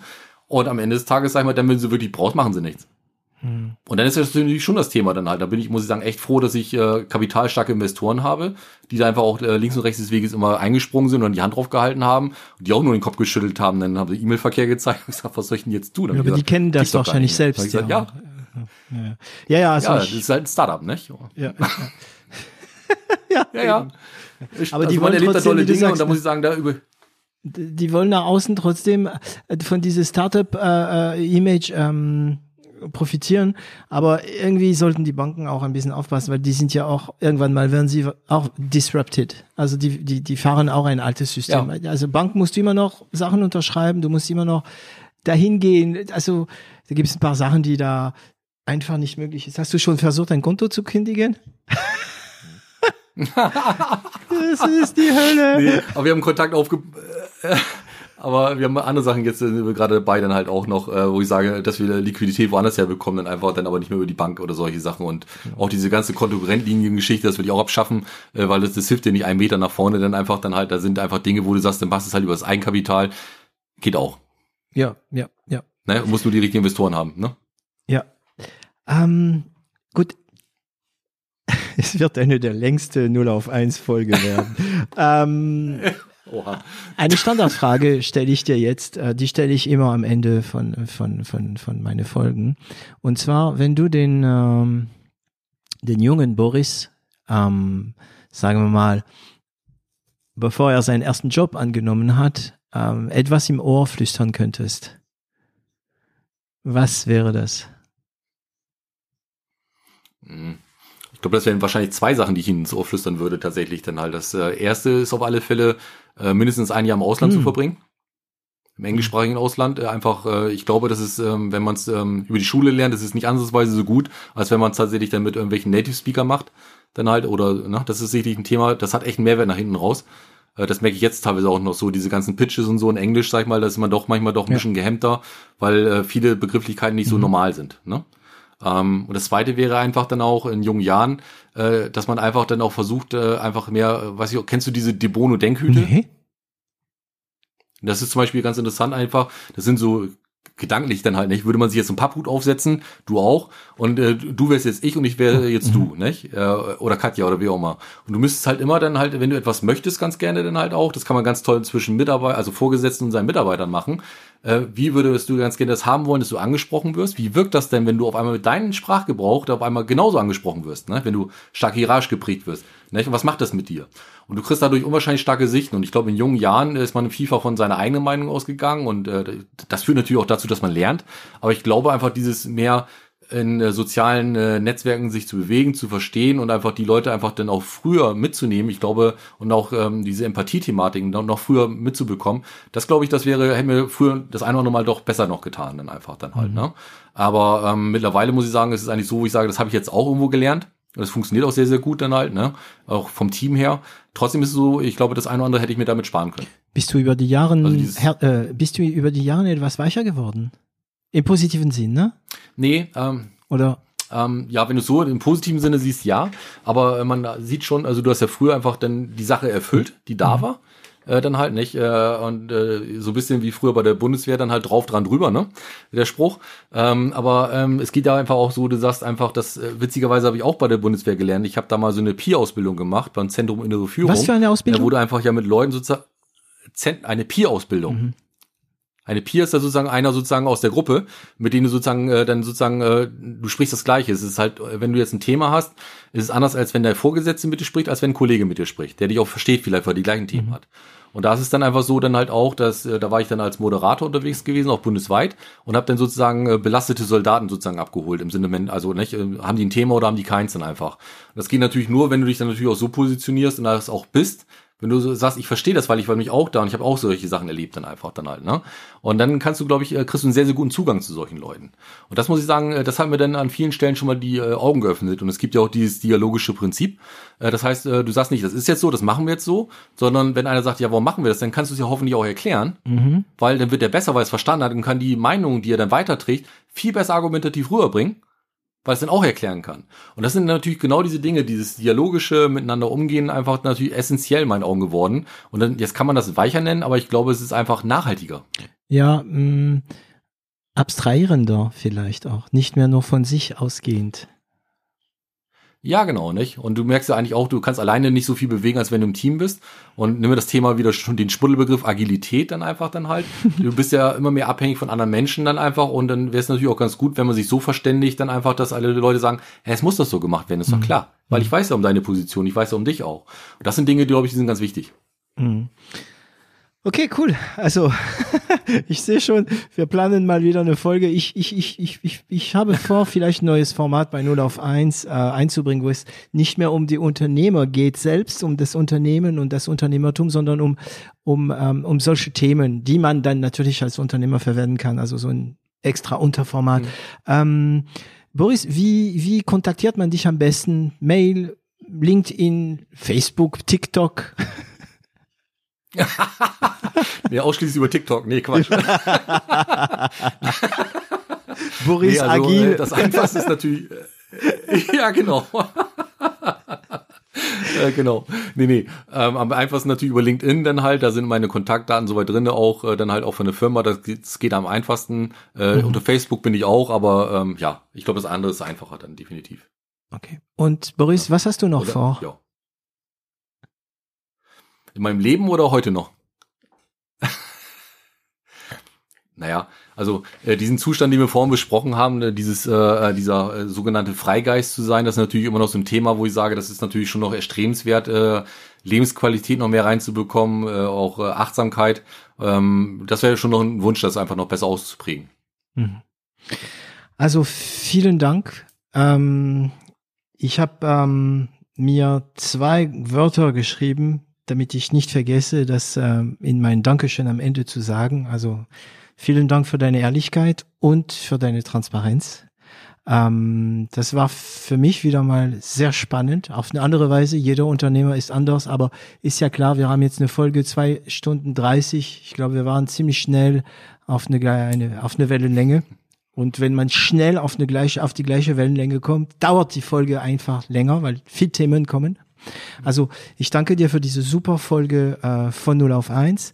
Ähm, ich werde mir mal, mal vielleicht ein Konto bei Simpressive einrichten. Danke, danke, dass du äh, mitgemacht hast. Äh, wir bleiben in Kontakt und tschüss, Boris. Ja, David, recht schön Dank dafür, für deine Zeit kann ich nur zurückgeben, hat mir sehr, sehr viel Spaß gemacht. Ich fand das sehr positiv und äh, das ist so ein bisschen wie vorhin mit der Arbeit. Man hat eigentlich gar nicht gemerkt, dass es jetzt zweieinhalb Stunden waren und das, denke ich, ist immer ein gutes Zeichen dafür. Vielen Dank. Et voilà, Sie haben es geschafft, diese Folge bis zum Ende zu hören und ich danke Ihnen dafür. Sollte Ihnen dieser Podcast gefallen, vergessen Sie nicht, ihn zu teilen und darüber zu sprechen. Abonnieren Sie uns und zwingt Freunde und Familie es auch zu tun. Sie finden uns auch online unter 0auf1.com. Und falls Sie eine Internet- und Medienagentur mit einem breiten Spektrum an Erfahrungen und Kenntnissen brauchen, melden Sie sich. Das Team von L'Agence wird sich besonders gut um Sie kümmern.